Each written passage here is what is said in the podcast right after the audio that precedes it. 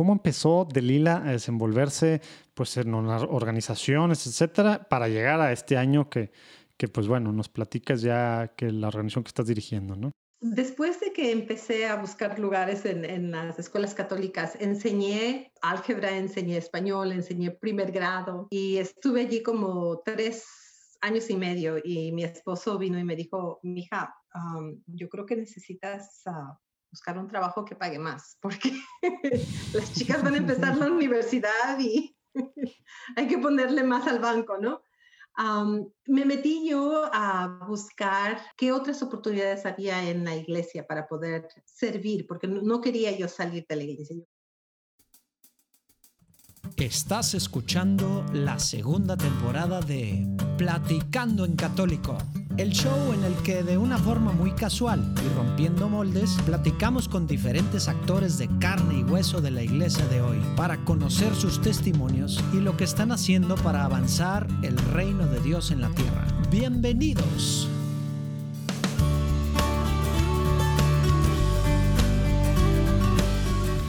Híjole, pues perdón por no hubo episodio ayer, pero bueno, es este. Normalmente los lunes es cuando sale esto. La semana pasada, como loquitos, lo pasamos. El fin de semana, más como loquitos. Pero bueno, ya ven que le estábamos pidiendo oración por todo lo que iba a pasar, lo que estaba pasando en el OSV Innovation Challenge. Bueno, pues fue el sábado. Estuvo muy interesante la cosa frente a los jueces, hablando de lo que podemos hacer, de lo que queremos hacer, de lo que estamos empezando a hacer con Juan Diego Network para evangelizar, formar y entretener latinos de todo el mundo, ¿verdad? Y bueno, pues decidieron los jueces que ganamos. Entonces ahora vamos a poder estar haciendo cosas pues, pues más grandes, estar acercándonos con más autores, conferencistas e influencers católicos latinos para que tengan su podcast y también, bueno, pues con organizaciones, ¿no? Y bueno, también vamos a producir cosas padrísimas nosotros, ya a otro nivel de producción, de elaboración, ya contratando a, más gente para tener, digamos, audionovelas o ¿cómo, cómo se les llamaba? Pues sí, audionovelas, audiodramas, etcétera, así con efectos especiales, diferentes voces, diferentes cosas para evangelizar a los millennials, sobre todo generación Z. Y bueno, pues a cualquier católico, no nada más ya practicante, sino como somos la mayoría católicos de nombre, ¿verdad? Y, y pues culturales. Esperemos que Dios siga usando mucho esto. Por favor, sigan pidiendo mucho porque viene lo bueno. Estamos convencidos de que la nueva evangelización para los latinos viene con todo y pues bueno, pues esperemos ser un pedacito, una partecita. Gracias y por favor sigan pidiendo por nosotros. Y bueno, ya me, dejo de rollos porque se pone buena la platicada ahora con Delila Vázquez, que es la directora ejecutiva de Catholic Association of Latino Leaders, COLP, que de hecho su podcast sale ahora mañana, miércoles 2 de septiembre. Ahorita les voy a platicar un poquito, pero bueno, nos platica pues desde su nacimiento, vida digamos, en su niñez y, adolescencia en Ecuador y cómo, pues, muchas cosas que pasan en familias latinas, ¿verdad? Tristemente y dolorosamente, temas relacionados a abusos que pasan, pues, por, por la familia, nos, pues, se abre el corazón y nos platica mucho de esto, ¿verdad? Y, y luego cómo, pues, se va a Estados Unidos y allá pues sufre de otros tipos de abusos, digamos, este bullying pues, por ser de fuera, etcétera, no sabía inglés o no, no tan bien, ¿verdad? Y nos platica pues todo lo que ha sido ese caminar y Dios la está usando y ahora imagínense es la encargada, la directora de esta organización de latinos líderes católicos en Estados Unidos. Otro rollo, ¿verdad? Cómo Dios quiere usar pues el pasado de cada uno y, y las diferentes cosas que, pues cada quien vive heridas y muchas cosas pues terribles, tremendas, pero al final que forman lo que es la persona. Nos platica mucho de este caminar y, bueno, pues acuérdense, ahí voy a poner los datos también, pero Latino Leaders and Faith. Así viene en cualquier app de, podcast, cualquier plataforma. es un podcast en el que platicamos. Bueno, yo no salgo, nosotros lo producimos.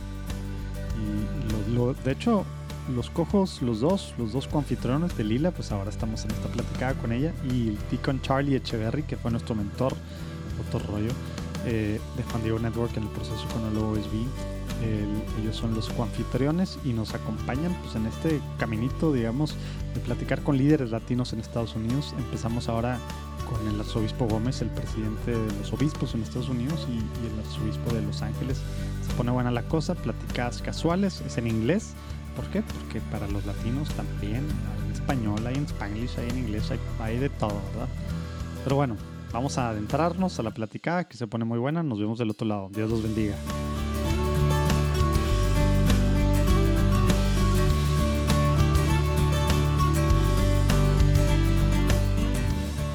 Delila, muy contento de que estés con nosotros en un episodio más de Platicando en Católico. Un placer tenerte por aquí. Muchas gracias por invitarme, José Manuel. Es un placer y me siento muy halagada. No sé qué es lo que puedo ofrecer, pero vamos a descubrir lo que el Espíritu Santo nos guíe y aquí estamos. Ándale.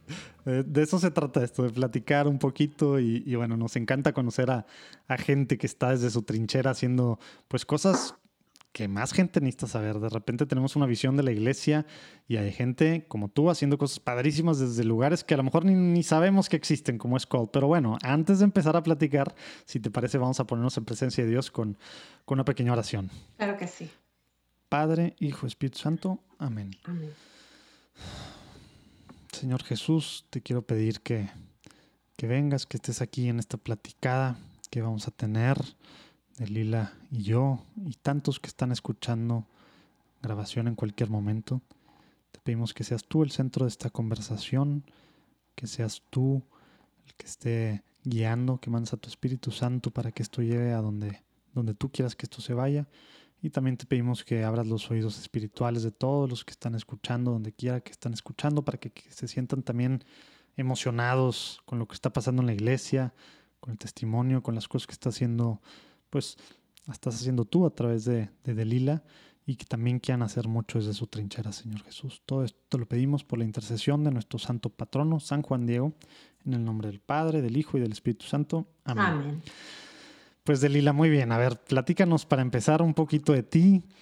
Tú ahorita estás viviendo en Los Ángeles, ¿verdad? En California, pero no naciste allá, ¿verdad? Platícanos un poquito dónde nació Delila y cómo eran esos primeros años para entender, pues, un poco de quién de es. De dónde vengo y por dónde voy. Mira, yo creo que algo interesante ah, de mi formación es que mi padre era argentino y él era ateo. Ah, y él vino a, a, Quito, a Ecuador. Yo me imagino que huyendo, no tengo toda la, la historia, en realidad es algo que tengo que investigar más pero se conoció con mi mamá en, Quito, en el Ecuador. Era un hombre súper racista, típico argentino. Y yo no sé Saludos a todos los que nos escuchan de Argentina. oye, yo lo, digo, yo lo digo con derecho, ¿no? Era mi papá. ya sé, por eso no me aventé un, un chiste cuando dijiste lo de ateo. Dije, ¿cómo? Pues si ellos piensan que ellos son Dios, sí creen en Dios, pero dioses son ellos. No, no, no, no. Definitivamente. Él era súper racista. Y lo más Interesante todo esto es que mi mamá tenía un color bastante trigueño.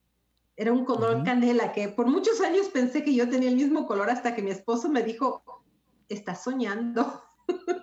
Tienes mucha lejanía a lo que está tu mamá. Pero bueno, su idea de él era criarnos a mí y a mi hermana libres de estar atados a la iglesia o de la religión. Mm. o sea, era consciente eso. definitivamente, lo tenía por enfrente. Su idea mm. era que un día nosotros íbamos a crecer, íbamos a estudiar las religiones e íbamos a elegir la religión que mm. nosotros nos sintiéramos llamados, apegadas, ¿no? Pero... ¿Y tu mamá qué pensaba de eso? la vida, no sé decirte, ¿no? Ah, mi mamá era católica, ella creció católica, inclusive yo heredé una medalla de ella que mi abuelita le dio cuando se casaron ellos por el civil, que es una bendición de la Virgen. Mm. Y está la Virgen de la Asunción y atrás dice en el día de tu boda con bendiciones y está grabado. Es una, es una cosa bellísima. Pero de todos modos, a lo que yo llegaba o quería llegar es que cuando yo tenía como siete años, mi padre falleció. Mm. Y no pasaron ni seis meses y mi abuela y su familia a la iglesia a bautizarnos. Como debe ser. sí, nos, quitaron el demonio. Definitivamente. Entonces, después de eso yo me crié con, mi abuelita. mi mamá nos dejó, se vino para los Estados Unidos porque ella quería seguir dándonos la, vida, la calidad de la vida que teníamos con mi papá, porque él era técnico textil, teníamos una fábrica, hubo mucha fluencia económica en ese lado, ¿no? Y se perdió todo porque él estaba asociado. Entonces mi mamá se vino a los Estados Unidos y por casi 10 años crecí con mi abuelita y con mm. la familia de mi mamá. Y mi abuelita era muy católica. Ella sí. Pero cuando me pongo a pensar y ahora que veo y que entiendo la religión un poquito mejor, ¿verdad? Ah, nosotros practicábamos el catolicismo en la forma en la que se practicaba antes del, Segundo Vaticano. Yo fui a misa en donde el padre estaba viendo al altar, le daba la espalda a la gente, en donde se usaba mucho el latín en la, en la iglesia, pero mi abuelita era muy, muy creyente. Ella era de los viernes a misa, ella de enseñarnos oraciones, cada vez que nos saludábamos nos daba la bendición, cada vez que nos íbamos nos daba la bendición. Entonces, tengo recuerdos, tengo esperanzas muy bonitas con eso, porque mi mamá estaba lejos, acostumbrábamos a hacer caminatas. Hay una virgen en Quito, la Virgen de Quinche, y me acuerdo que salíamos a las 2 de la mañana y caminábamos por tres horas para llegar a la iglesia a, oír la misa de las 5 Ah, y tenías... Oye, ahora, ahora los, los chavitos que han de estar escuchando esto, Gen Z, Generación Z, Centennials, es eso maltrato, ¿verdad? Abuso, Y, cosas tan normales y que hasta eran una aventura, ¿no? Sí, definitivamente. A, a, mí me encantaba. Cada año íbamos y había una, una cruz de madera que estaba enterrada o parada en una montañita de piedras y la costumbre, la creencia era que cuando llegabas, al dar la vuelta donde estaba esa cruz, tú dejabas una piedrita y le pedías una gracia a Dios. Y luego mm. llegabas a la misa. Y por cierto que la mm. mía siempre fue la misma. Tráeme a mi mamá, júntame con mi mamá. Era, lo único que mm. yo pedí por muchos años, ¿no? Así que la fe era parte de mi vida. Cada vez que pasaba algo y necesitaba yo refugio, iba yo con Dios, con el angelito de la guardia. No era tanto de los santos, porque no, no, no ese era el ambiente de mi casa con mi abuelita, mi abuelita, el Jesús del gran poder. Ese era su... Mm, directo. Definitivamente. E, ese era su pedir, ese era a donde ella iba. Las iglesias en Quito son muy tradicionales, es, es, una, es una obra de arte cada iglesia que está allá y yo que, te estoy, yo que te estoy viendo, los que están viendo así en video, yo estoy viendo atrás una no tan tradicional, ¿verdad? Que tienes una iglesia hermosa de Quito que me platicabas hace rato que es una catedral, ¿verdad? Sí, es, es la catedral. Y duró muchísimos años en construirse, casi 50 años mm. en construirse y se modela de la catedral de Notre Dame y los gargoyles que te decía son, sí, están, están representados en la vida animal de los Galápagos. Es algo mm. hermosísimo, es algo bellísimo. Pero sí, ese, ese fue mi... Oiga, nada más para, para los que no sepan, porque me acuerdo, me acuerdo mucho de una plática hace como, hijo, iba a decir 15 años, pero yo creo que a lo mejor hace unos 20 años, yo creo que el primer ecuatoriano que conocí, estábamos en casa de mis papás y así, era unos años mayor que yo, venía no me acuerdo si está en preparatoria acá en México, o digo aquí en Monterrey, o cómo está la cosa, pero hablaba tanto de los Galápagos que ahí es donde yo, ah, pues ya había escuchado yo de la isla y ya hasta películas o lo que sea, pero yo ni en cuenta que era parte de, o sea, que, que, era de Ecuador, ¿verdad? Y todos los animales, que el cóndor y que el oh, cóndor así, y, la, y la, tantos animales que hay que solo existen ahí. Sí, sí, porque Entonces, para los que no sepan, Galápagos está en Ecuador. Sí, definitivamente, es muy nuestro. Eso y la mitad del mundo. Ah, bueno. Son cosas que nos pertenecen. es un país chiquitito, pero tiene tesoros muy grandes. Mm. pero sí, volviendo a lo que decíamos, también crecí con el miedo, ¿no? hay una mm. iglesia, la iglesia de la Asunción en, uh, en Quito, en donde cuando entras a tu derecha hay una pintura que para mí era inmensamente grande. Ahora que he regresado de adulta, sí está grande, pero no está tan grande, ¿no? Pero cuando estaba chica, para mí era la representación del mundo. Y a la derecha estaba lo que pasaba con las almas que iban al cielo. Y a la izquierda estaba con uh. las almas, sí, que, iban al infierno. Y es algo impresionante. muy gráfico. Oh, sí, sí, sí, sí. Así que yo tenía, todo eso fue parte de mi formación al, crecer en, en, el Ecuador y estuve allí hasta que tuve 16, 17 años casi. Así mm. que yo me formé en, en Quito, yo me formé con mi abuelita, con los Viernes Santos, con el sacrificio, con que solamente los hombres iban en Semana Santa a la iglesia a rezar las estaciones, porque eso era cosa de mm. hombres, no cosa de mujeres. Ah, Así que yo, yo, he aprendido mucho ahora como adulto, ¿no? Y me pongo a pensar y digo, wow, cuánto me prohibían y cuánto, cuánta generosidad había al mismo tiempo, ¿no? En, en la iglesia para nosotros. Oye, y, y esta parte, digo, pues te tocó entonces vivir, digamos, la segunda infancia que le llaman después de los seis años, siete años, pues con tu abuelita y luego la adolescencia también con tu abuelita, sin tu mamá, dijiste, ¿verdad? Sí. ¿Cómo, cómo, ¿Cómo era esa parte? Pues sí, tenías esta parte religiosa y demás, pero decías tú que siempre pedías para que se regresara tu mamá, ¿verdad? ¿Cómo era esa parte de... Eh, y lo quiero ligar en relación a Dios. O sea, tú, tú el tema de religioso, pues seguías, o era simplemente tema de actos religiosos, ritos y demás, y, estabas bien con Dios, aún y que tu mamá estaba lejos, porque de repente el tema de los papás se mete en medio y culpamos a Dios de todo, ¿verdad? Y etcétera, etcétera. ¿Cómo, funcionaba ahí en la mente de, de, Lila, pues adolescente? Es una, es una pregunta bastante interesante. Inconscientemente, porque no puedo decir que fue intencional, inconscientemente para mí Dios era refugio. Mm. Ah, y tanto Dios como la imagen que tenía de mi papá, porque en todo lo que mi papá era, él nunca fue una persona violenta fue muy firme, pero nunca tuvo un acto, un acto de, violencia. con la familia de mi mamá fue un poquito diferente. Ellos tenían más uh, arraigada esa, el, poder o el empoderarse y el tener la imposición con los hijos mm. con, violencia, ¿no? Ah, entonces, a mí se me hacía muy extraño en la poca madurez, en lo pequeña que estaba, yo sabía la diferencia. Yo estaba muy consciente de esa diferencia. A veces cuando te pasan cosas así graves, que pierdes a tus padres, insultos de la vida muy grandes, ¿no? Como que maduras, creces en ciertas áreas más rápido que los demás y, y yo creo que eso es lo que me pasó a mí, porque yo sabía, yo estaba consciente de la diferencia. Yo estaba consciente de que si estaba con mi mamá iba a ser diferente. Mm. Y eso era lo que me apegaba a Dios. No, no es cuestión de que yo culpara a, a, mi destino o a Dios lo que me estaba pasando. Todos los ultrajes, los insultos que he vivido tenían el enfoque a la persona que me causó ese dolor. Mm. Eh, eso para mí siempre fue muy claro, no, no te sabría decir por qué.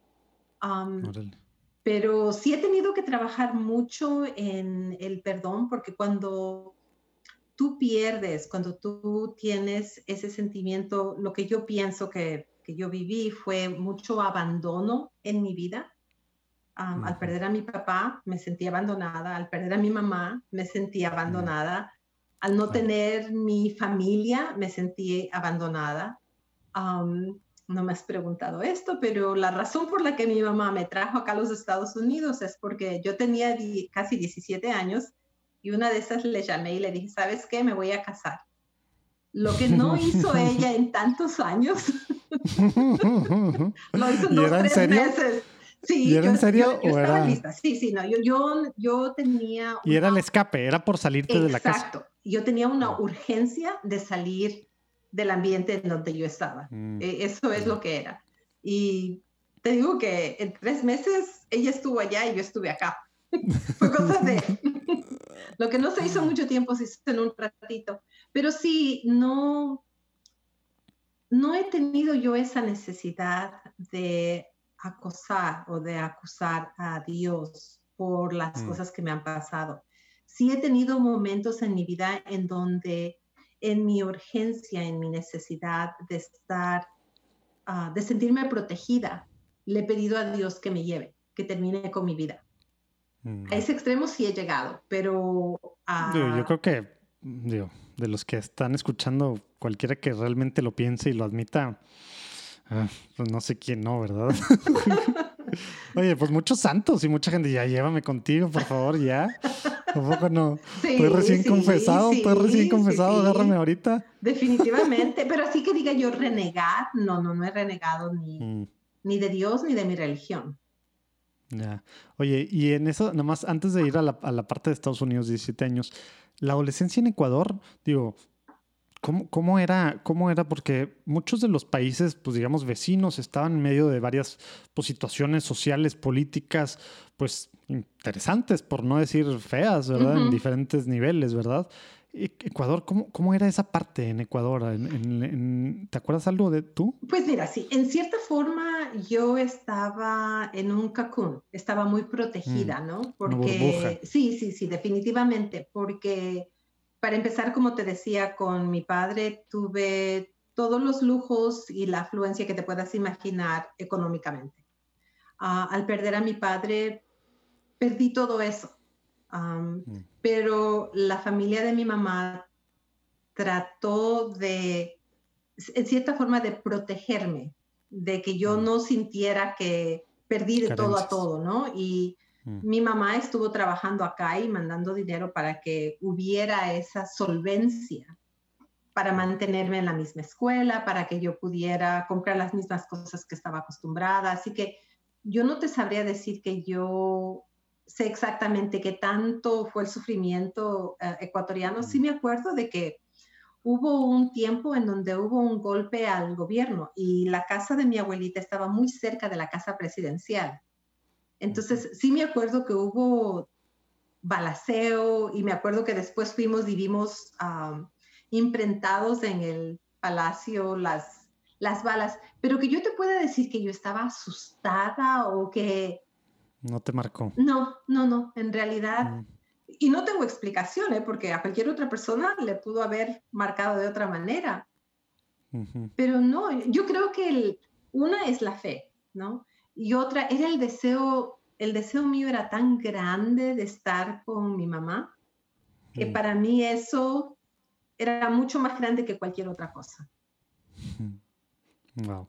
Oye, y entonces después de, la amenaza que te lleva, te lleva a Estados Unidos y luego, ¿esa parte cómo, cómo, fue? ¿Tu mamá estaba legalmente trabajando allá o se había ido así legalmente? ¿Tú cómo, te, cómo estaba esa parte? Fíjate, eso es eso es algo que es parte de la historia del tejimiento de nuestras vidas que yo se los tengo a mis hijas muy claro. Yo creo que les ha influenciado también en tener una conciencia social y estar conscientes tanto de su herencia patrimonial como de quiénes son y qué poder tienen. Porque mm. mi mamá se vino sin conocer a nadie ella no tenía ni siquiera ah, una amistad o familia que digamos que, la iba a recibir ni en México ni acá en los Estados Unidos. Wow. Oye, y, eran muchos países para llegar a Estados Unidos, ¿verdad? Digo, yo admiro a los mexicanos que cruzan y que se avientan así todo, pero allá estás en el Ecuador, todavía muchísimo más al sur, así nada más a la mala. Entonces tú y yo lo vemos igual, ah, porque ella tuvo visa para llegar a México. No sé cómo llegó a Tijuana, pero sí sé que fue caminando y al fin del tramo de su ah, pasar la, la línea o pasar la, la, frontera. para ella fue algo que ella estuvo en un carro y nos explicaba que habían personas, de lo poco que sé, ¿no? Esto es lo que nos ha contado, habían personas que estaban acostadas en la cajuela pies y cabeza alternadas, mm. escondidas en la cajuela para poder pasar la, frontera. Y se no, revisión, no, revisaban igual que ahora. No, no, no, no, había perritos. y ella se supone que debía de haber llegado a Nueva York porque ya tenía a alguien conocido, pero se quedó acá en mm. Los Ángeles sin conocer a nadie. Ella abrió camino sola, sin conocer sin saber, sin hablar el lenguaje. Eh, eh, yo siempre he dicho que mi mamá era una mujer amazónica, en, en, en el sentido de la fuerza, de, de, carácter, de que voy a poder, de que voy a hacerlo, ah, de que yo puedo. Muy independiente, muy luchadora. Ah, un ejemplo increíble para nosotros. Wow. Y ella está allá, entonces por lo mismo me imagino que no podía estar saliendo, por eso tenía que estar allá. Correcto. por eso, por eso, pues tú querías que fuera en vacaciones o Navidad, pero pues no podía, no, ¿verdad? No, no. E inclusive mi familia protegía mucho a mi mamá sabiendo su situación. Yo no le podía escribir una carta sin que mi familia la revisara. Yo no podía estar en ah. el teléfono con ella sin que alguien más estuviera escuchando lo que yo estaba diciendo. Mm. Así que había mucho control en lo que mi mamá escuchaba y en lo que sabía, porque yo me imagino que si yo hubiese hablado con ella antes, y le hubiese dicho las cosas que estaba sufriendo, hubiese estado allá mucho más pronto. Antes. Pues Pero, ¿sabes qué? Yo no guardo ningún resentimiento porque yo pienso que para estar en donde estoy yo ahora, tuve que haber vivido todo lo que he vivido. Y si lo tengo que volver a, a, vivir, venga. Porque Dios ha sido muy generoso conmigo. Lo que yo tengo ahora vale oro mi hogar, mis hijas, mi vida es, es una bendición tan grande que si tengo que volverlo a vivir, te digo, venga. Sí, y como que a veces, justo hace poquito platicamos, no sé, haber salido hace un par de semanas el episodio con Sheila Morataya, nos platicaba algo así similar, de, de pues terrible todo el pasado y todo, pero fue necesario para donde estoy ahorita, entonces no, nunca lo cambiaría, ¿verdad? Porque sí, en el momento pues se vive las cosas diferentes, ¿verdad? Sí, sí, no. pero, con los ojos de la fe y demás, pues ya después también lo ves en retrospectiva y le das un sentido, ¿verdad? O, definitivamente, definitivamente. El venir acá a los Estados Unidos fue para mí como una receta de sanación. Ah, pude entender, pude poner en contexto muchas de las cosas que me pasaron. Yo sobreviví incesto, he sobrevivido abuso físico, pero yo te lo puedo decir con mucha tranquilidad. Yo no mm. tengo ningún resentimiento. lo que pasó... El proceso de... Ya lo pasaste realmente, el proceso de sanación. No, definitivamente. que sanación, luego hay gente que, que, dice, ah, pues es que vas a la confesión o sanación, pero se necesita la sanación espiritual y emocional, ¿verdad? Y fíjate, para mí tomó mucho tiempo, no es cosa de que llegué acá y ya me curé, ¿no? Pasaron muchas cosas, pero yo tengo muy en claro cuándo fue que di vuelta a la página, completamente, porque sí venía haciéndolo poco a poquito. Hace ya, más o menos, yo creo que es como unos 15, 18 años estaba pasando por algo bastante difícil, había, por primera vez había perdido un trabajo. Eso nunca me había pasado antes a mí porque he tenido mucha, muchas bendiciones con los trabajos y con las oportunidades que han venido en mi, en mi camino. Pero sucedió y estaba yo muy de bajada y empezaba con la depresión y de repente dije, no, yo tengo que buscar algo y volví a lo que tenía en mi infancia volví a Dios, volví a refugiarme en el mismo lugar. Y me acuerdo que era una Semana Santa y fui a la iglesia y estaba vacía, estaba hasta oscura. Y me senté yo y estaba yo pensando y, Dios mío, ¿cómo lo vamos a hacer? ¿Cómo me vas a ayudar? ¿Qué, qué tengo que hacer? ¿Qué tengo que ver? Y de repente todo lo que hice fue rezar el Padre Nuestro. Y el Padre Nuestro tomó vida para mí. Es, una oración que es tan completa que yo creo que muchos de nosotros estamos tan acostumbrados a recitarla que no nos damos cuenta de la inmensidad que se comunica en esa oración. Y llegué al punto en donde dice, perdona nuestras ofensas como también nosotros perdonamos a los que nos ofenden. Y en ese momento comprendí y no te sabría decir por qué, pero yo comprendí claramente que el cielo que yo buscaba, la paz que yo buscaba, estaba en mi capacidad de dar. Hmm. No era cosa que yo simplemente iba a recibir, estaba en mi capacidad de dar. Y lo que tenía yo que dar era el perdón, no porque se lo merecieran, no se lo merecieran porque fueron malos, porque se repitieron, sino precisamente para que yo pudiera disfrutar. Sí, porque esa varita que mide cuánto te mereces, la pones tú mismo. perdona a, lo que, a los que nos ofenden, igual tú me perdonas. O sea, todo eso, todo eso pasó en el Padre Nuestro, tal cual. Todo eso, todo eso pasó en el Padre Nuestro, sin que nadie estuviera conmigo. Y, te iba a preguntar, porque hay, ¿cuántos hay? Pues digo, ya sabes, JP2 Healing Center, el Christian Healing Ministries, eh, Unbound, ¿cuántas, ¿cuántas cosas no hay por todos lados que es un proceso, retiros, etcétera, que tienen pues varias cosas que psicológica y espiritualmente haces introspección, cosas pues padrísimas, ¿no? Lo tuyo fue tú en la oscuridad de una iglesia sola, tú con Dios en el Padre Nuestro, ¿así? Así. O, fue, o fue, fue, ahí empezó un proceso. No, no, no, así, yo cuando salí de la iglesia... Los caminos de Dios, ¿verdad? es, increíble, sí, los milagros pasan todos los días. Oigan, pues se me hace que nunca había hecho un anuncio de Juan Diego Network, creo que no. Pero bueno, juandiegonetwork.com, juandiegonetwork.com, pueden meterse a ver lo que hacemos. Si conocen a autores, conferencistas, influencers que deberían tener un podcast, quieren evangelizar, formar, entretener, cosas diferentes a, latinos de todo el mundo, particularmente de Estados Unidos, escríbanos, búsquenos ahí a través de la página.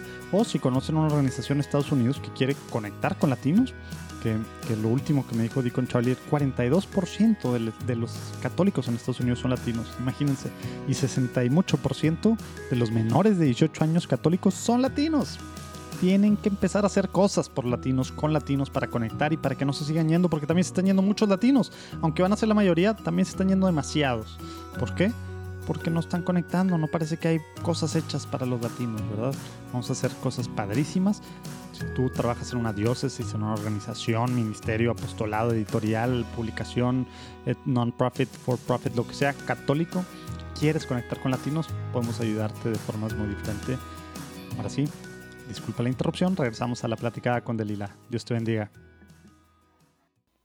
Hay, milagros cada minuto. Ahora, ¿los reconoces? ¿No los reconoces? Es como los ah, símbolos de la iglesia, ¿no? Hay quienes ven la imagen de la Virgen y dicen, eso es idolatría, eso es solamente una estatua. Pero hay quienes lo ven y ven el significado, ven la relación de ellos con Dios, de el amor de madre, el, ejemplo que nos da nuestra Madre María, entonces toma otro, otro aspecto, ¿no? No, no, es, no es simplemente una estatua, el, es el significado está más allá, más profundo que la representación física que está en ese momento. Entonces, para mí es algo, es algo divino cuando tú puedes reconocer los milagros y cómo se dan día con día en tu caminar, en tu pasar. Eso de que uno pueda ver a una madre que dé un beso a su hijo, es algo hermosísimo, es algo bellísimo. E-, es, otro milagro que sucede, pero como no lo vemos de esa manera, no lo apreciamos, ¿no? Exacto. Así que los milagros suceden, pero si los vemos o no, esa es otra cosa. Oye, y antes de que me regrese un poco más, vamos, vamos a seguir en ese momento. O sea, 15, hace 15, 18 años fuiste en esta Semana Santa a la iglesia, te cayó el 20 la idea, diste el perdón, dijiste tú que antes estabas como que en una etapa de, pues cayendo en depresión o de desesperanza, ¿no? Platícanos qué decidiste hacer saliendo de la iglesia y cómo cómo, cómo sí fue este cambio de chip que te, realmente te liberó, ¿no? Porque hay gente que nos está escuchando que pues, yo he tratado de hacer eso y nada más no puedo. Y obviamente, pues el proceso que a lo mejor en unos es muy largo, tú lo tuviste así y hubo algo de gracia, pero pues también tu testimonio, tu forma de, de haberlo hecho, pues le puede dar esperanza a alguien, ¿verdad? Que, que, esté escuchando esto. Platícanos un poquito qué hiciste después, ¿no? De ese Padre Nuestro. Sí fue un momento muy íntimo, en realidad. Mm. Es, como cuando al ser mujer y al ser madre das a luz, de repente ese, ese bebé está en tus brazos y toma un significado tan grande que te cambia la vida. Y yo me imagino que es igual lo que sienten los padres, ¿no? Porque mi esposo igual, él nunca estuvo listo para tener hijos, pero ni apenas nacieron sus hijas, no había otro título para él más que ser padre. Entonces, es una energía, es una motivación que, en realidad me llenó y me ayudó para que yo buscara las soluciones para los momentos en los que yo no podía resolver por mí misma. Porque una cosa mm. es perdonar y otra cosa es tener las herramientas para poder vivir día con día, ¿no? Entonces, sí fui a terapia, sí fui a platicar con alguien para que me guíe cómo organizar mis sentimientos, porque era como que yo tenía un ropero adentro de mi, de mí, donde yo guardaba mis, mis sentimientos, guardaba mis recuerdos, pero ese ropero estaban los cajones afuera y todos los contenidos del ropero estaban mezclados, hecho bola, un desastre. Entonces poco a poquito tuve que irle dando lugar a todo. Después de, lo de, después de ese momento, no había empezado antes. Sí, y sí había recibido terapia antes, porque yo creo que todos somos la suma de lo que vivimos, ¿no? Y a mis hijas les digo esto todo el tiempo la oportunidad para sanarnos, la oportunidad para estar bien, se nos presenta muchas veces porque Dios es muy generoso. Siempre nos la ofrece. Ahora, si nosotros la recibimos o no, eso ya está en nosotros. Y cuando no lo recibes, la oportunidad regresa. Igual que las lecciones, si no aprendes una lección, la vuelves a tomar hasta que la aprendas. Es lo mismo se te, vienen acumulando, se te vienen, y de repente cuando estás listo, como que todo encaja, ¿no? todo cae en su lugar. Y yo creo que eso fue lo que pasó conmigo. El momento en el que yo sentí esa acción del perdón, todo empezó a encajar, todo empezó a caer en, su lugar. Y yo creo que sí, me convertí en una persona menos arrogante, más calmada. Ya no tenía que ser yo la primera en hablar. ya podría escuchar a otros también. ya no tenía yo que ser quien tenía la razón. cada quien tiene derecho a tener su opinión, so, seguimos adelante. pero eso fue lo que hice. Yo empecé a crecer de otra manera, inclusive ah, regresé a la universidad, saqué una, una maestría en liderazgo y organización de empresas empecé a crecer en muchas formas, no nomás en una. se me abrieron, se me abrió la mente para aceptar los caminos que se ponían enfrente y podía yo ver con claridad. Es como, como quien, quien te limpia el parabrisas del coche y de repente ya no solamente ves la luz que está enfrente, sino que también ves seis cuadras más adelante, ¿no? claro. Y puedes ir planeando. Claro, claro. Oye, y digo, ahorita vamos a regresar a esta etapa, pero, pero vamos a, irnos otra vez a los 17 años. Llegas tú a Estados Unidos con, con, pues, con tu mamá, que no había estado con ella los 10 años anteriores y que pedías tan, tan fervorosamente pues estar en ese reencuentro, tener ese reencuentro, mucho por el escape, por todo lo que tú habías vivido, pero pues también pues por este amor de madre e hija, ¿verdad? Que, que, que se te fue muy, muy, muy chiquita.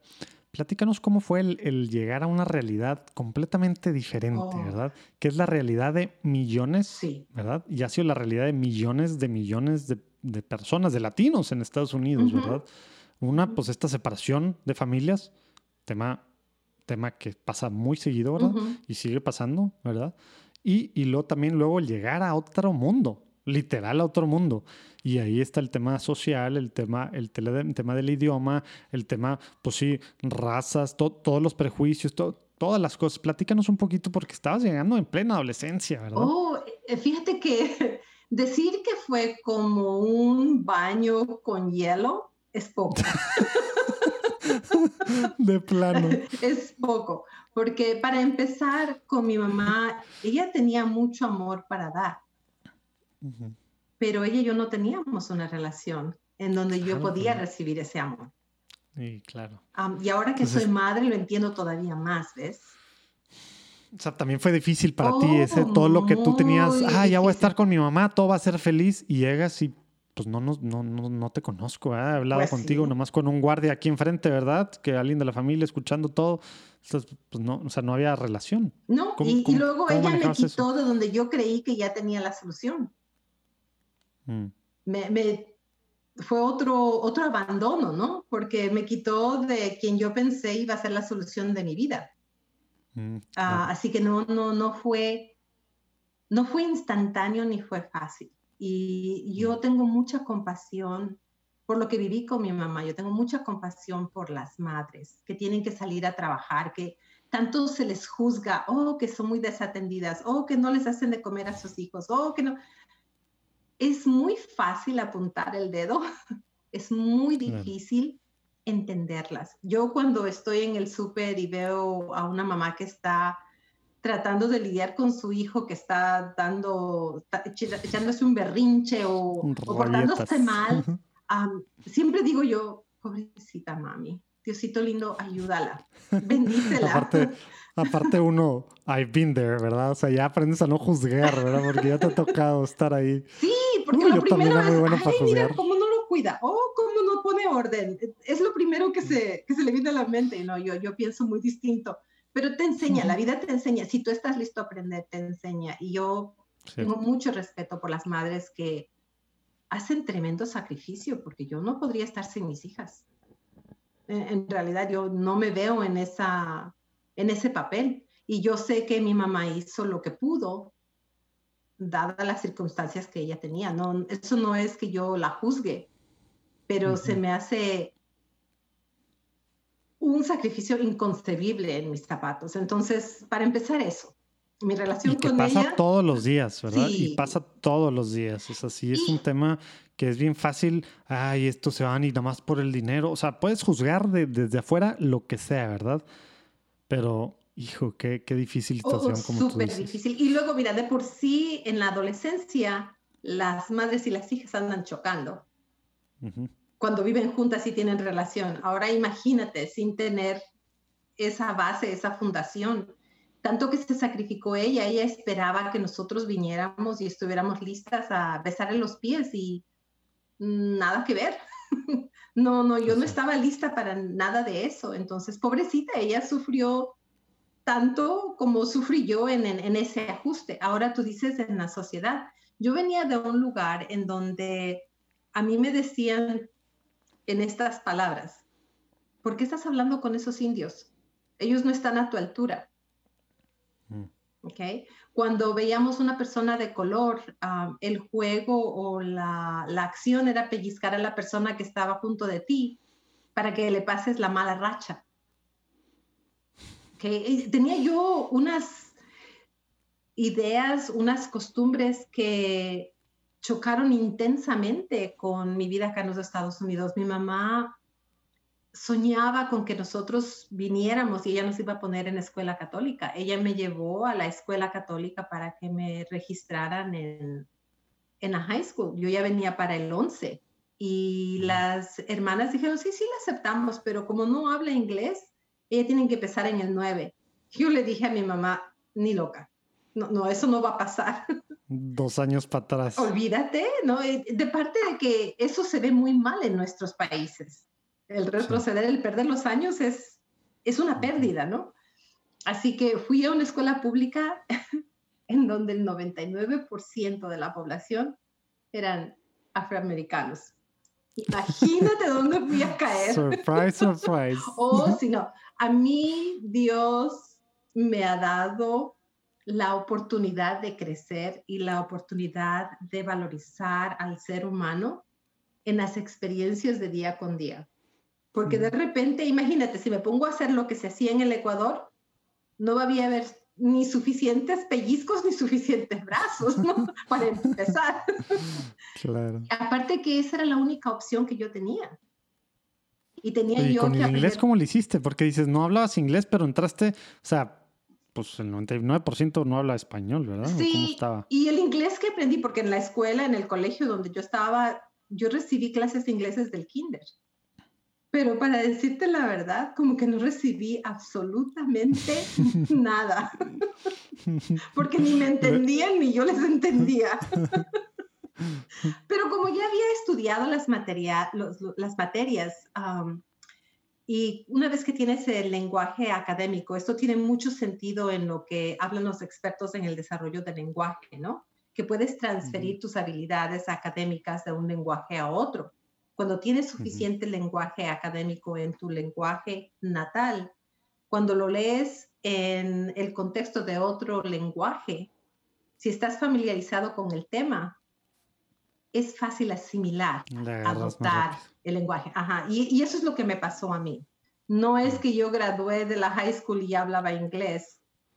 todavía me tomó el ir a la universidad para, para mejorar y para seguir adquiriendo la habilidad, ¿verdad? Pero fue cosa de trabajo, fue cosa de, mm. de ambición también, porque cuando gradué de la high school, fui con el consejero, mi mamá me dijo, ve, habla con el consejero, dile que tú quieres ir a la universidad y pone, planteáselo, dile que tú necesitas ah, ayuda, guía, ¿cómo vas a llegar a la universidad? Así que, pues bueno, mi mamá me dijo que hiciera eso, ahí voy yo, ahí voy con la Mrs. Jackson, que era mi, mi, consejera, y cuando le planteé la situación me dijo, mm, yo no creo que tú puedas ir a la universidad. Yo creo que a lo mejor si es que tratas, entras a un McDonald's, a lo mejor puedes llegar a ser manejadora en un McDonald's, pero no creo que seas material de la universidad. Wow. Yo, la verdad, para decirte la verdad, no pensé ni pío ni pao de eso. Yo fui a la casa y le dije a mi mamá y mi mamá se prendió. ¿Cómo que eso? No es, es imposible, es que esta persona no sabe. Y sin insultos, sin nada, ¿no? Mi mamá, yo no, sé, no te sabría explicar cómo le hizo, qué conversaciones tuvo con quién, pero lo que sí sé es que igual que estuve en el Ecuador en tres meses, en un mes estábamos nosotros en las puertas de Mount St. Mary's College, ahora es Mount St. Mary's University, acá en Los Ángeles, una universidad católica para mujeres nada más, porque ella sabía que si ella pagaba por, mi educación, la universidad no me iba a decir que no. Y así es como empecé mis estudios, fíjate. La mejor educación que yo he recibido es de Mount St. Mary's. Wow. Oye, ¿y tú te tardaste en encontrar tu lugar o luego, luego ahí, digo, aparte del idioma, o sea, el, tema de, digamos, pues amigos, social, grupo, iglesia, toda esa parte, digo, familia, pues habías dejado todo atrás, lo, lo bueno y lo malo, ¿verdad? Entonces acá pues estabas pues, pues con tu familia muy cercana, ¿verdad? Pero, pero ¿cómo era, ¿cómo era el llegar ahí? Eso es, ese es otro, ese es otro capítulo. Yo, yo de veras que pienso que la piel que tenía me la quitaron y tengo otra, ¿no? Porque definitivamente todo cambió. Yo estaba ya acostumbrada, yo iba a fiestas con chicos universitarios, ya me sentía yo muy adulta allá y acá no podía ir ni siquiera a la disco porque para empezar no tenía la edad. y 18 a 21 diferente. Amistades menos. Y con eso de que andaba yo muy triste y con el corazón roto, todas las noches me echaba como unas dos, tres cajitas de pasitas en chocolatadas. y fíjate que inflé un montón, aumenté de peso. fue algo, es milagro de Dios que yo sobreviví todo eso, porque muchos años después llegué yo a trabajar con mujeres encarceladas. Y uh, desarrolló un programa para las mujeres embarazadas encarceladas en la, en la cárcel de Los Ángeles. Y cuando yo escuchaba las historias de ellas, las razones, las explicaciones que daban ellas por las que han habían llegado a donde habían llegado, todo lo que en mi cabeza pasaba era, yo pude haber sido una de ellas, o yo pude haber sido ella. O sea, te identificabas con sus historias. Definitivamente, definitivamente. Así que para mí es milagro de Dios que yo no mm. terminé en ninguno de, de esos caminos, ¿no? Porque las cosas que ellas atravesaron o los sufrimientos que llevaban era algo con lo que yo me identificaba muy bien. Mi camino fue muy diferente. Ah, mi camino fue ir a la universidad, mi mamá que me empujaba, que tú puedes, entre todas las voces negativas que había tenido en mi vida, ella sentía que yo tenía la habilidad de comerme al mundo. Hmm. Es el regalo más grande que me ha dado ella. Su... Creyente. Sí, definitivamente, definitivamente. Y es lo que toma una. Pues sí.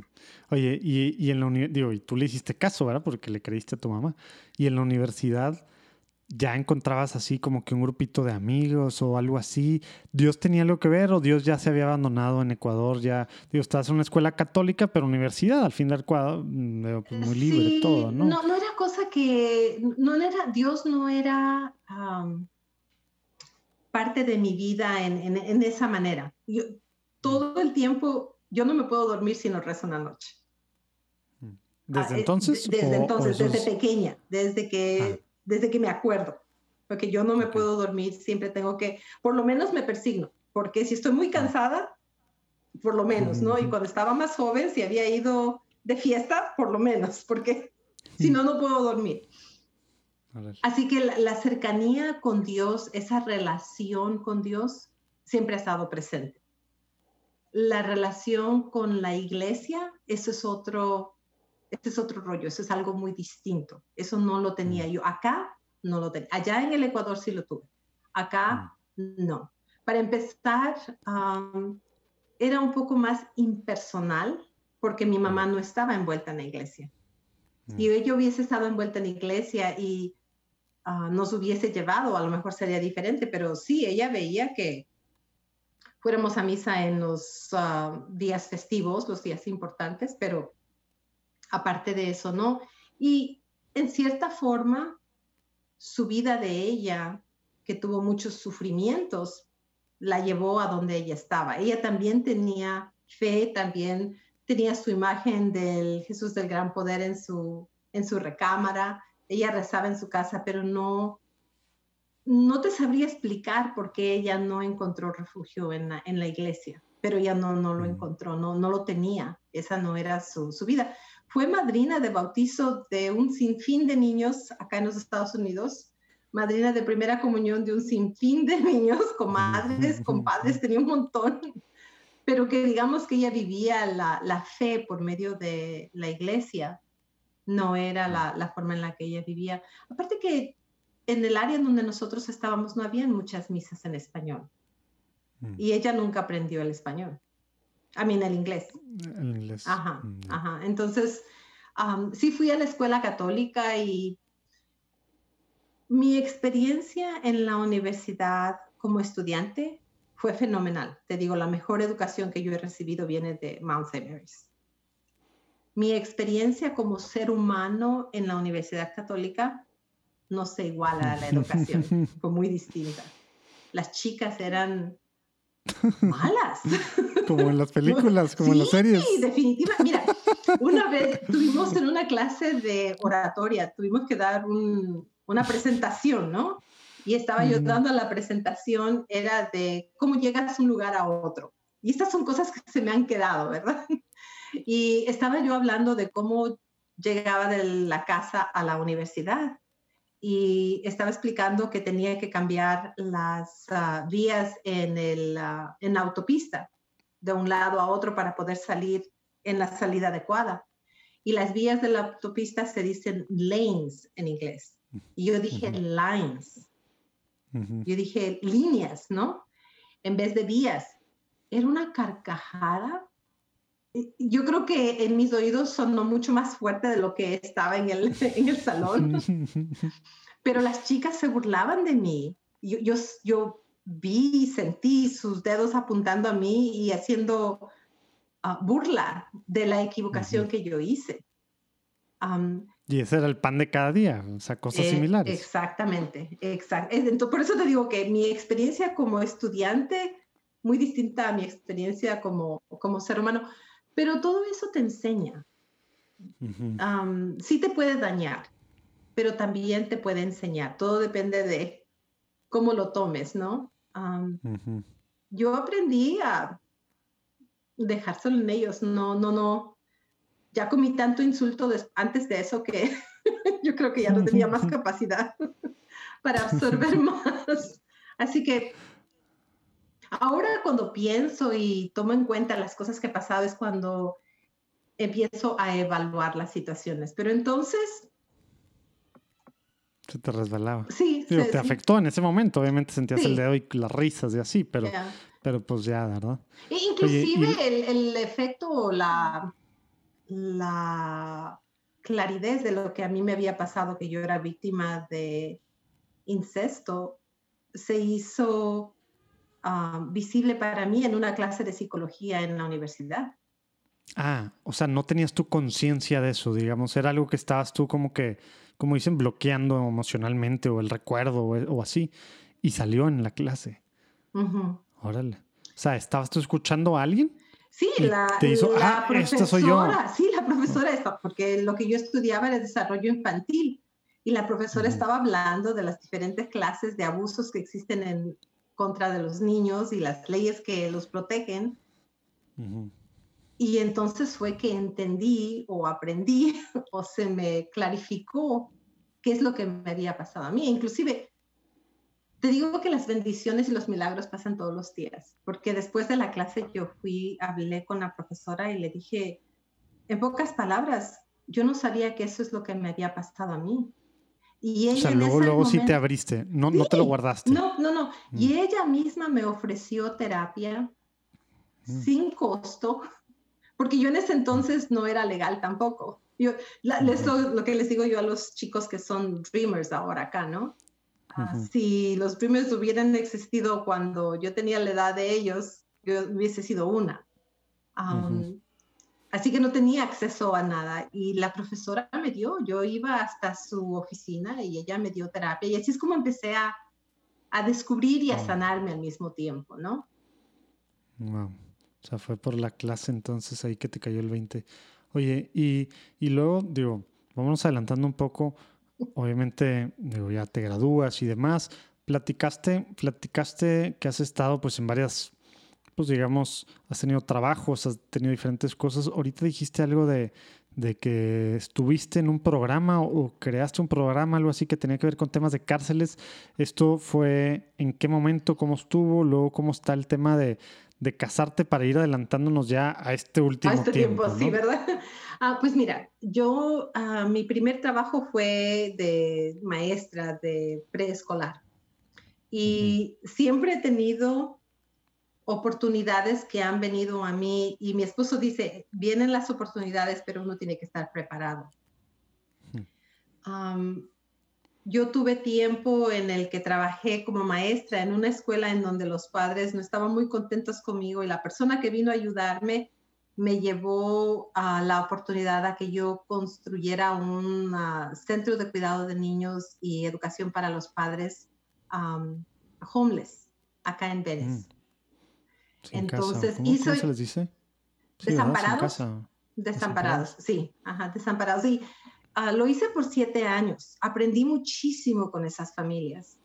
Después de eso fui para el programa de Head Start, que es el programa federal de preescolar acá en los Estados Unidos, que es algo maravilloso, porque por medio del niño le dan atención a toda la familia, en todos los aspectos, psicológico, social, de salud, de alimento, en todo. Y la idea es eso, ¿no? La idea es Head Start, es que, que todos empiecen igual, ¿no? Que, no? que no sea como, ah, pues tú eres de una familia tal, entonces ya las probabilidades de que llegues a prepa o a carrera son así y las probabilidades de terminar en la cárcel son así. Exactamente. Entonces... Como que es que todos empiecen igual. Sí, entonces estando allí, empecé a crecer con el programa de, de Head Start y Llegué a trabajar con ah, jovencitas embarazadas por medio de Head Start y el programa para las mujeres embarazadas encarceladas también era uno de Head Start, Early Head Start, mm. que tuve mm. la oportunidad de trabajar para desarrollar ah, servicios para las mujeres que llegan a la cárcel y están embarazadas. he tenido, como te digo, he tenido muchas oportunidades. Cada trabajo que he tenido ha sido algo que se me ha dado, no lo busqué yo. Llegué en Head Start a ser consultante a nivel federal. Ya no trabajaba directamente con los programas, sino más bien con las instituciones que diseñaban los programas en los diferentes condados del sur de California. Um, y mi contacto era directamente con el, uh, el grupo que gobierna Head Start. Oye, y entonces no era, o sea, no era que tú buscaste la parte social porque era algo que tú traías, que querías regresar, porque esto, lo que te había tocado vivir, o no, se fue dando. Sí, sí, se, fue dando. Y en realidad yo nunca pensé en regresar, sino hasta cuando ya era un adulto y mis hijas estaban grandes. Ah, entonces fue que regresé y me reconecté con la familia y todo lo que tú quieras, pero antes de lo que te digo que había pasado en la iglesia con el, con el Padre Nuestro, ese momento del perdón, yo nunca había pensado que quería ir al Ecuador. Nunca se me había ocurrido. Pero después de eso empecé a entretener la idea y me empecé con mi familia. Inclusive mi esposo y yo fuimos. Y bien chistoso, ¿eh? nos bajamos del avión, estábamos en el aeropuerto, todavía no estaba el aeropuerto como es ahora. Te bajabas del avión por la escalerita y tenías que caminar y entrar, exacto. Y una vez que nos bajamos del avión, le digo a mi esposo, oye, mi hijo, yo creo que no, mejor nos regresamos. Y me volteé y me dice, nos regresamos, si no estamos en el coche. ¿Tú qué crees que podemos subir? No, no, no, no, ya estamos aquí, aquí vamos. Oye, y esa parte, digo, ya dices que ya habías perdonado y todo, ¿no? Sí, sí. Pero pues es diferente perdonar a regresar a enfrentar, oh, digamos, el pasado. Pero parte del perdón tiene que, parte del perdón tiene que incluir eso. Porque ya para entonces yo no era la, la niña indefensa. La niña indefensa estaba dentro de mí, pero una mujer empoderada con un hombre maravilloso, porque mi esposo es una, es una maravilla de persona, que me apoya muchísimo. Estaba junto de mí, así que, ¿qué podía pasar? ¿No? Fue, fue la culminación de todo, el regresar. Porque si tienes uno, tiene uno que regresar, tiene uno que enfrentar el espacio y apoderarte de ese espacio que es tuyo para que tengas tu derecho a tus recuerdos, no a los recuerdos que te impusieron. Sí, y ser libre, tal cual. Sí, oh, definitivamente. definitivamente. ¿Y, salió como esperabas? Sí, sí, definitivamente. Sí, sí. Ah, todos tenían mucho cuidado de no mencionar ciertas cosas y todos tenían el. Ah, lo que pasó, pasó. Decían mis, mis tías, ¿verdad? O una de mis tías me dice, me da mucha risa porque ella me dice, tú te acuerdas demasiado, eres peligrosa. o sea, pero todos estaban conscientes de lo que estaba pasando entonces. Yo creo que sí, hasta cierto punto, pero también ellos eran, mis tíos, mis tías también eran personas jóvenes, no tenían la habilidad mm. ni las herramientas para lidiar con las situaciones que se estaban presentando.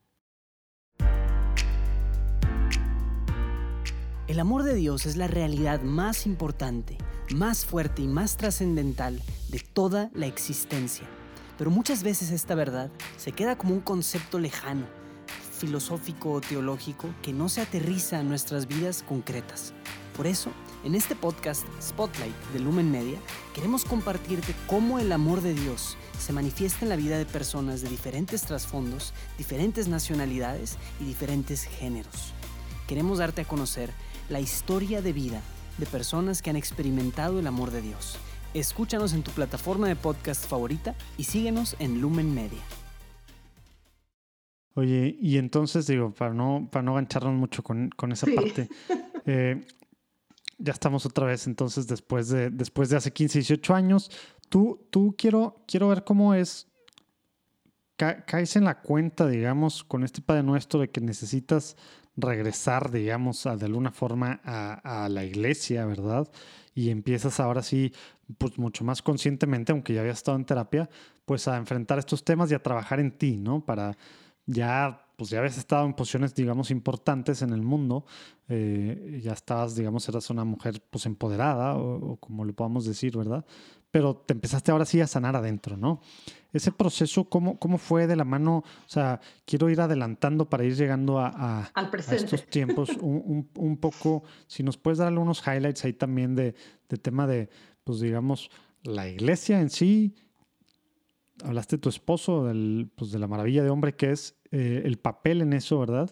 Y, también pues tus hijas, ¿verdad? Y, y tu, tu, realidad pues ya de tu familia que tú creaste, cómo juegan toda esa parte, ¿no? Mira, hace, hace poco tuve que escribir un borrador acerca de lo que yo pensaba que era, a ver si me salen las palabras en español, el transferir la transparencia y transcendence, ¿cómo se dirá? Transcendence ¿Trascendencia? la trascendencia en mi vida, si es que yo la he vivido, si yo la he he observado, ¿no? Y para mí, el ser madre me ha dado eso. Mis hijas no son mi propiedad. Mis hijas son algo que Dios me ha prestado. Son la bendición más grande que tengo en mi vida. Me han dado la oportunidad de verlas crecer. Yo puedo acompañarlas, yo puedo rezar por ellas, yo puedo ser testigo de sus, de sus logros, pero no son mías. Tanto ellas como yo pertenecemos a Dios. Y ahí está la trascendencia, ¿no? El, la, lo transparente o, lo que más se presenta en, en, este milagro de ser madre es en el amor que nos tenemos, las relaciones que nosotros construimos, cómo nos apoyamos, cómo nos enojamos y cómo resolvemos lo, lo que viene con nosotros. Y eso es muy importante para mí porque el volver a la iglesia para mí es el ser madre. Cada vez que mis hijas llegaron a la edad de ir por sus preparaciones para los sacramentos, fue un momento de crecimiento para mí. Pero ya después de que yo viese perdón, mis hijas se van a tomar las clases para la confirmación. Y cada una de ellas, cada una de sus preparaciones, cada una de las conversaciones con ellas, porque me pelearon como no tienes idea. Pero cada una de esas conversaciones me llevaba a enriquecer, a fortalecer mi fe y mi relación con la iglesia, al punto en el que yo llegué a enseñar clases de catecismo para la preparación de la confirmación. Yo inclusive les enseñé a mi hija, la más, la del medio. ella fue educada aquí en casa con dos amiguitas más y nos abrimos mucho, estudiamos mucho de por qué era necesario, por qué era importante atender a ese sacramento y qué significaba para cada una de nosotras. Después llegué a dar clases en la, en la iglesia y la coordinadora me invitaba a que charlara yo con los padres, porque una de las cosas que yo les decía a los padres, y yo creo fielmente en esto, es que la celebración de la misa, de la Santa Misa, es una celebración. Y a las celebraciones se invita, no se forza. Y uno tiene que tener la invitación abierta todo el tiempo, igual que tienes la invitación a las fiestas de tu casa, no porque una vez no vino una persona, no la vuelves a invitar. Si son importantes para ti, las sigues invitando. Entonces, en esa invitación que hacía yo para mis hijas que fueran a misa, también iba la invitación para que yo me acercara a la iglesia. Y cuando después, la segunda vez que perdí un trabajo, decidí divorciarme de mi carrera. Decidí que ya no iba a trabajar con Head Start, ya no iba a trabajar en eso y que ahora iba a buscar en otro ambiente y empecé a buscar en las iglesias. Si yo podía entrar de maestra o podría empezar de voluntaria, ¿cómo, podía yo empezar? Y así es como empecé a trabajar, asociarme con la iglesia y aprender ¿Hace cuánto fue eso? Eso ya tiene, son como ocho años, ocho, o mm, nueve años. Sí, más o menos. Fue como un reboot. O oh, definitivamente, definitivamente. Mm. He aprendido muchísimo, pero una de las cosas que aprendí fue que para trabajar en iglesia debería yo de aprender a hablar el idioma de la mm. iglesia. Así que me registré otra vez en la escuela y estoy tomando unas clases para sacar una maestría en teología. Sí, por cierto, me faltan como cuatro o cinco clases y, y termino ya, ya, eso. Pero es, esos son los milagros que se nos presentan. Es por eso te decía yo que uno tiene que estar abierto, tiene uno que estar dispuesto a ver lo que se te presenta. Porque Dios nos da, Oye, y ahorita, ahorita que estabas platicando, digo, una parte de eso, pero, pero en la relación con tus hijas, digo, mucha de la gente, 31% de los que nos escuchan normalmente están en Estados Unidos. Entonces, pues esta, esta situación de yo vengo de otro país, o a lo mejor ya son, ya son nacidos en Estados Unidos, pero todavía tienen, digamos, dos cosas. Uno, la fe, y dos, las raíces, digamos, las tradiciones, la parte cultural fuerte ¿cómo, cómo, qué, has, qué has visto tú o cómo has visto tú con tus hijas esta parte? Eh, ¿Es algo que conscientemente dices, no, quiero preservar las tradiciones de nuestra fe y las tradiciones, digamos, culturales o, tal cual, así, latinoamericanas, tal, tal, tal, por esto, o no, pues cada quien, o cómo vives esto y, qué cosas has hecho para cualquiera de los lados, ¿no? Platícanos tantito de sí, eso. Sí, ah, mira, mi padre no era violento.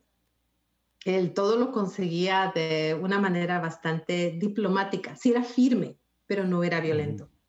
Y yo creo que eso ha sido una influencia muy grande en mi vida en la sobrevivencia. Y afortunadamente mi esposo tiene la misma filosofía. Por una o por otra razón, los dos encajamos en eso, ¿no? Entonces, con mis hijas, nosotros les damos el espacio y el derecho de que cuestionen, de que pregunten, de que no estén de acuerdo, pero al mismo tiempo que nosotros les damos esa oportunidad a ellas, ellas nos tienen que dar a nosotros la oportunidad de expresar lo que nosotros pensamos, lo que nosotros mm. sentimos y cómo nosotros vemos. Nosotros mm. creemos más bien que el invitarlas a la iglesia, el invitarlas a, a, nuestra religión, a nuestras creencias, a nuestras costumbres, es eso, es una invitación, es una invitación constante que requiere diálogo, que requiere enseñar, porque sin sabiduría no puedes llegar a, entender o apreciar lo que tienes, ¿no? Entonces, por ejemplo, una de las cosas que he hecho yo ah, cuando tengo que escribir ah, borradores para mis clases, se los paso a mis hijas para que ellas me hagan el favor de revisarlos. De plan con maña. Exactamente. Entonces, uno tiene, que, uno tiene que buscarse la manera, ¿no? De uno de otra manera, ¿Cómo, ¿Cómo vas inculcando? ¿Cómo vas fomentando? Porque la raíz ahí está. E, ellas ven el matrimonio que mi esposo y yo tenemos. Y nosotros siempre decimos que es la bendición de Dios la que nos ha dado el matrimonio que tenemos.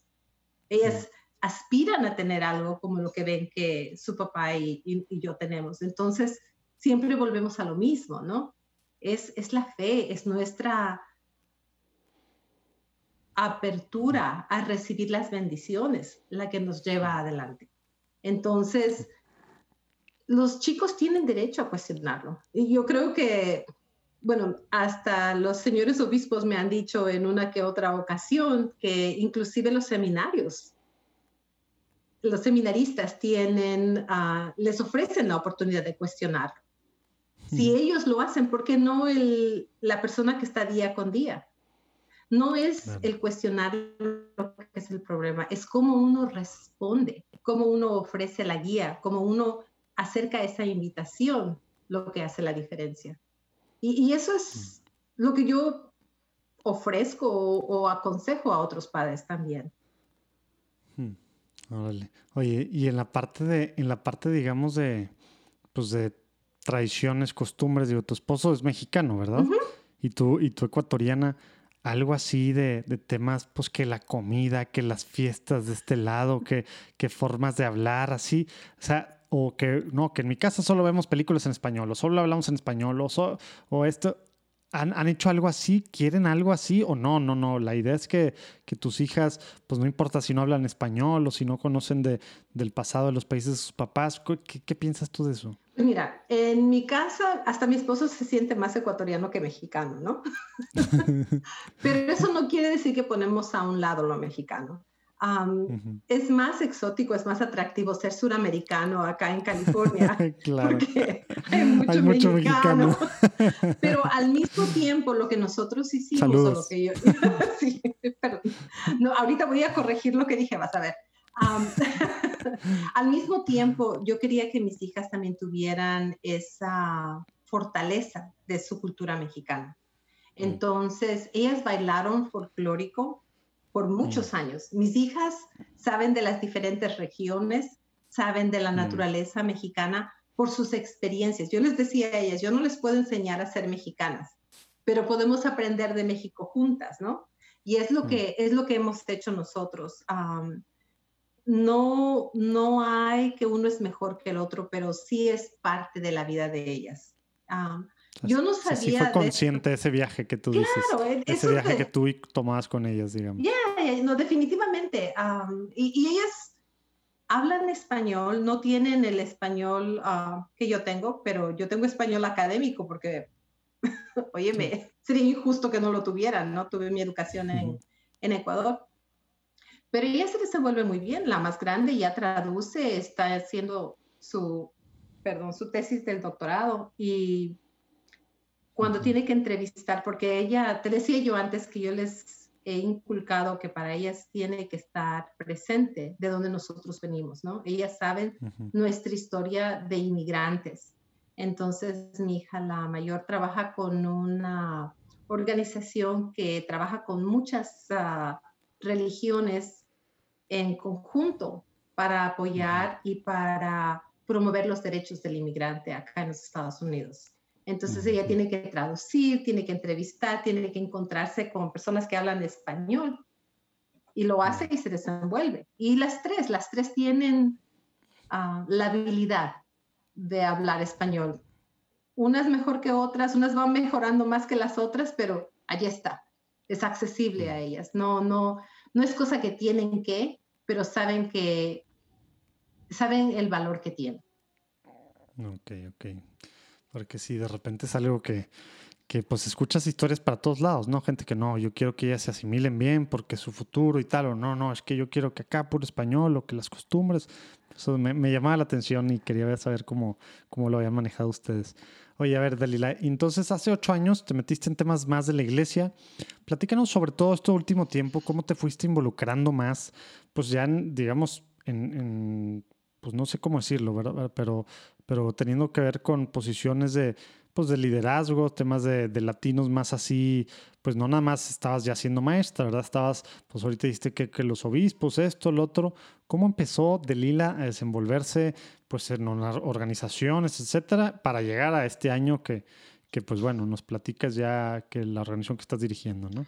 So, después de que empecé a buscar lugares en, en las escuelas católicas, enseñé en la álgebra, enseñé español, enseñé primer grado y estuve allí como tres años y medio y mi esposo vino y me dijo, mija, um, yo creo que necesitas ah, buscar un trabajo que pague más porque las chicas van a empezar la universidad y hay que ponerle más al banco, ¿no? Um, me metí yo a buscar qué otras oportunidades había en la iglesia para poder servir, porque no, quería yo salir de la iglesia, yo quería seguir trabajando en la iglesia. Y tuve la riqueza, la bendición otra vez de ah, conseguir una plaza en la diócesis de San Bernardino. Abrieron una posición que es gigante, ¿no? Esa diócesis, Dios, después de Los Ángeles, obviamente. pero, es pero es grandísimo. Sí, porque son dos ah, condados los que cubre Riverside y San Bernardino. Y apliqué para ser la presidenta de las escuelas católicas en la diócesis de San Bernardino. Imagínate, de primer grado. Yo pensaba, oh, a lo mejor puedo ser directora de una de las escuelas, ¿verdad? Porque tengo suficiente educación y esto. Pero me daba mucho miedo meterme en eso porque trabajan muy duro. Ese es un trabajo increíble acá en los Estados Unidos yo pienso que las directoras tienen una cuesta arriba en, su trabajo, mm. pero bueno, eso es lo que yo pensé que iba a terminar haciendo, pero no. Terminé como presidenta de las escuelas católicas y era una posición nueva. Así que ni tenía y, idea... y, es un puesto muy reconocido normalmente en las arquidiócesis, en las diócesis, ¿verdad? Sí, sí, tiene, tiene, su, tiene su prestigio, tiene su peso, ¿no? Pero en la diócesis donde yo fui, ni había historia de esa posición, ni estaban muy en claro qué es lo que querían de esa posición, ni lo que sí sabía, el señor obispo había pedido que fuera alguien que pudiera reflejarse y comunicarse con la comunidad latina, porque existía la necesidad de traer más latinos a las escuelas católicas, ¿no? Y para mí eso fue muy atractivo. A mí me encanta empezar, me encanta inventar, me encanta pensar fuera de, fuera de la línea, ¿no? Ir creando cosas y crear oportunidades. Ya te has de haber dado cuenta de eso. Pero cuando me dieron la posición dije, ah, pues si hay el coche y no hay dirección, aquí yo invento dirección. y fue lo que no hice. a batallar con eso. sí, no, no, yo eso no, para mí eso no es problema. Y sí, fíjate, puse algunas iniciativas que no se había dado antes. Había mucha resistencia en la diócesis y hasta cierto grado todavía existe um, para que los latinos entren a las escuelas. Yo llegué a tener padres que me dijeron que yo estaba degradando las escuelas al traer familias latinas a la escuela. Y yo lo que les decía es, Einstein no vino de una familia que tenía mucho poder ni mucha facilidad. Tú no sabes si este niño que viene es el próximo Einstein y va a curar cualquier enfermedad que exista en el, en el mundo, ¿no? Y esa es mi, mi convicción. Y lo hice por cuatro años, cinco años. se lograron algunas cosas, pero era, si yo pensaba que el trabajo de las directoras es cuesta arriba, ¿qué te diré? Esto estaba todavía más empinada, porque ya hay historial, ya había costumbres, ya había hábitos y formas en las que las personas ven cómo las cosas tienen que hacerse y todavía no había mucha oportunidad para acoger el pensar de una manera distinta y menos si esa manera distinta viene de una mujer latina, alguien que ellos no conocían, alguien que era muy nuevo, no solamente en términos de ah, etnicidad, sino que también de su comunidad, porque yo no crecí en la iglesia de ellos, yo no era de su vecindario, yo no era de su parroquia. Sí, eras outsider completamente. Definitivamente. Entonces, en ese tiempo lo que hice fue conectarme, porque.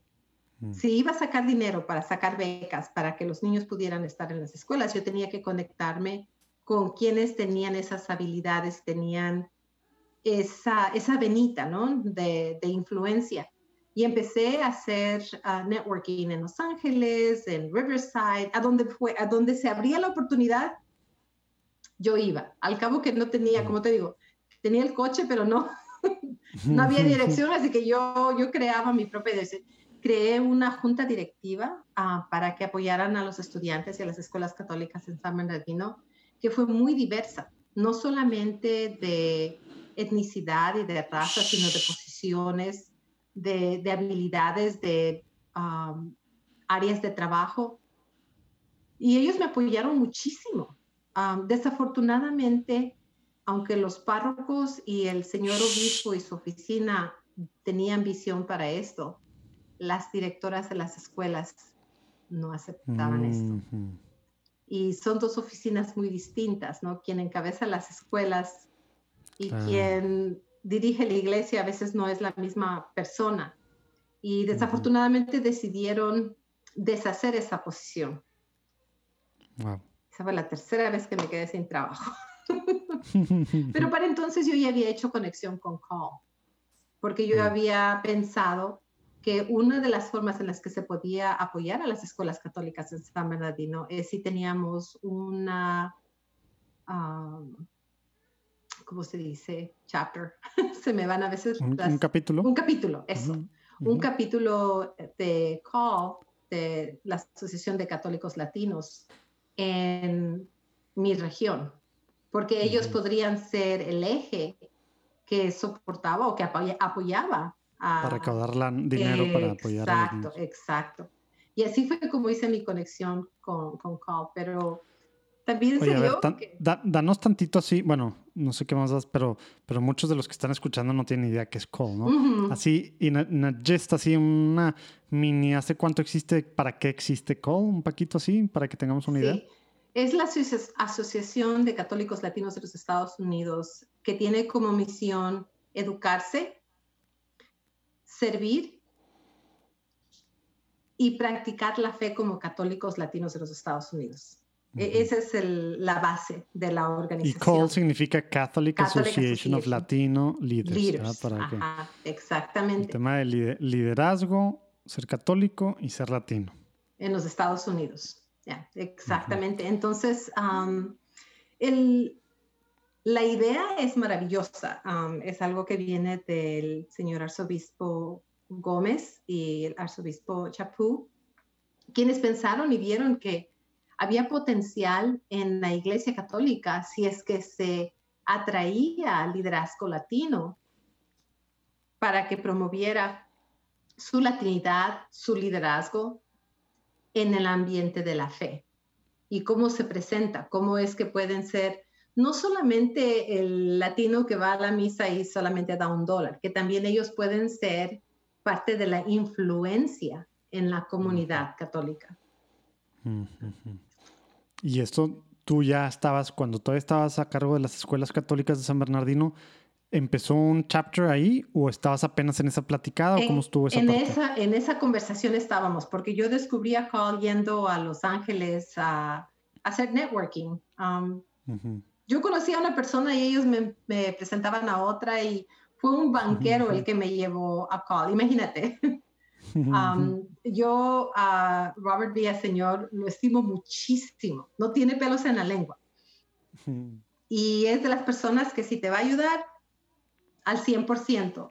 Y él fue el que me llevó a Call. Me dijo, no, no, no, no, yo creo que tú perteneces acá, tú tienes que movilizarte por acá, tienes que aprender, a lo mejor sacas algo, yo no sé, tú tienes que venir conmigo. y él fue el que me, el que me llevó y inclusive la primera vez que fui a una reunión fui a la, a la residencia del señor arzobispo Gómez. Mm. Sí, ahí son, ¿verdad? O ahí eran al menos, ¿verdad? Muchas de las juntas, ¿verdad? Algunas de las juntas son allí, sí. Mm. Y allá es donde él me llevó, así que por ahí empezamos. Y, luego, entonces, dejaste de trabajar allí y qué pasó?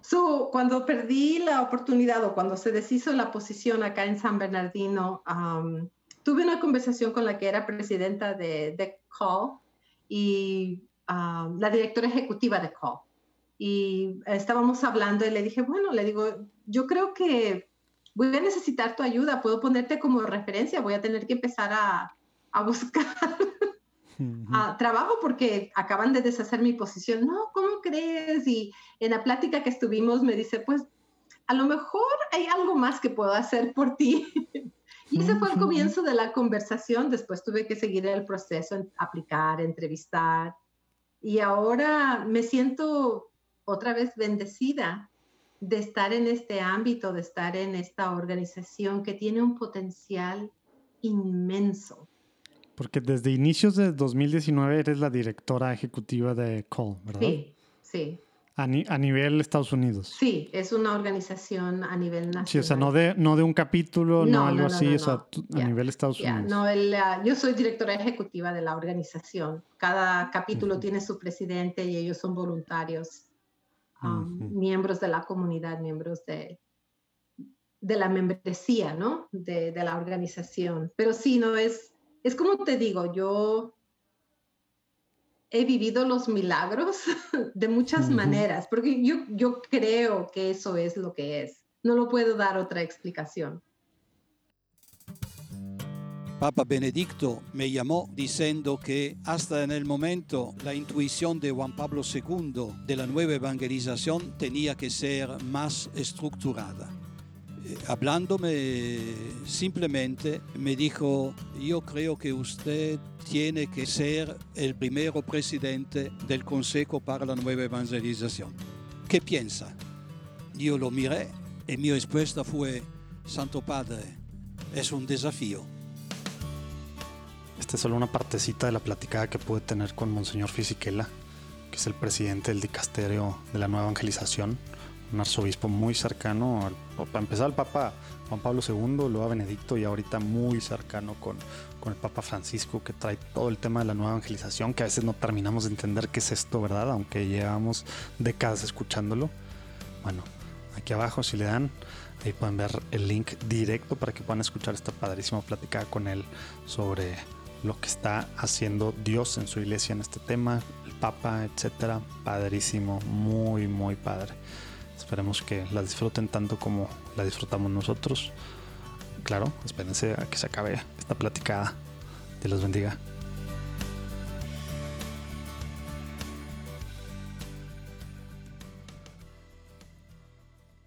Oye, sí, no, pues salió en el momento adecuado, así para todo, ¿no? Digo, muchas de las cosas que nos has platicado. Y, a ver, para, para, ir, para ir cerrando un poco, eh, irnos en un ratito más llamero a, a, la sección de preguntas rápidas, que diría la lo polémica sección.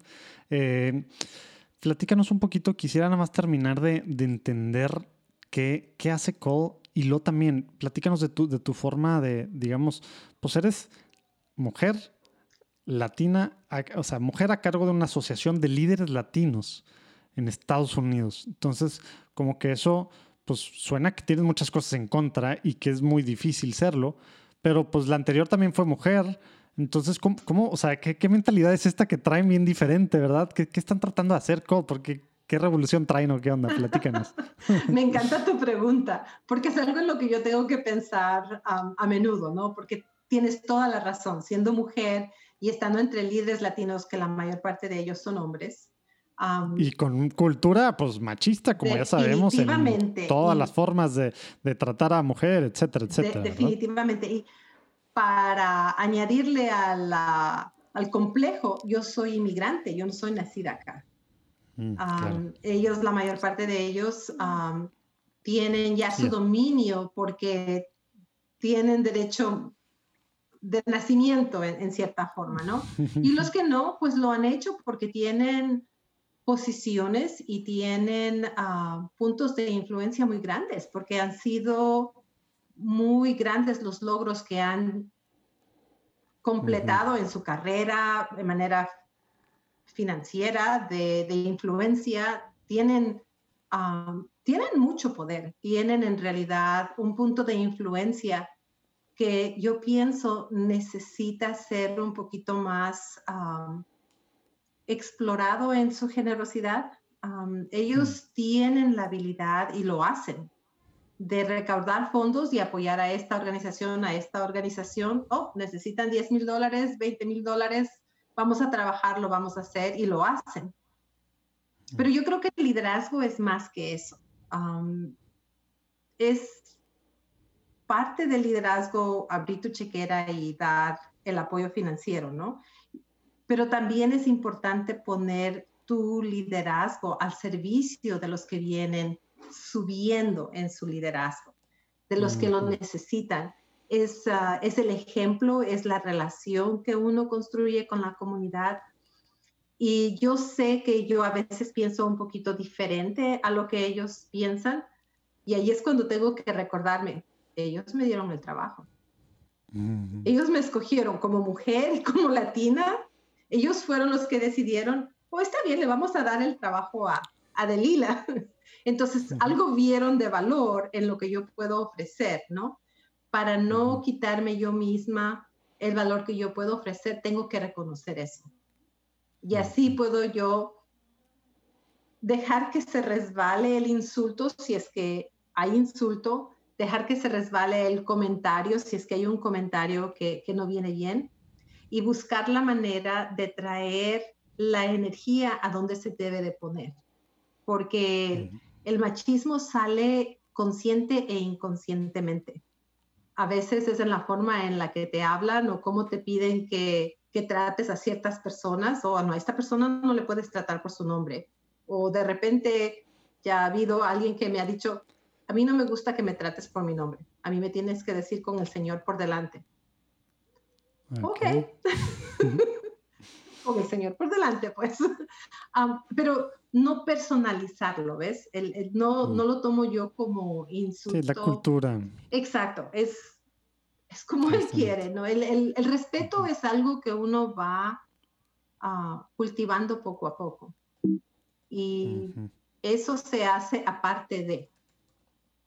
Las relaciones son lo que son y uno tiene que, como mujer, me tengo que dar permiso a veces a ser mamá, me tengo que dar permiso a veces a ser líder, me tengo que dar permiso a veces y recordarme que está bien, si es que cometí un error, no tengo por qué pedir mil disculpas. a lo mejor con una es suficiente, yo a lo mejor no necesito pedir disculpas. Así que es, es, una forma de crecimiento para mí, pero al mismo tiempo yo creo que es una forma de crecimiento para todos. En lo que nos vamos relacionando, todos vamos aprendiendo unos de otros.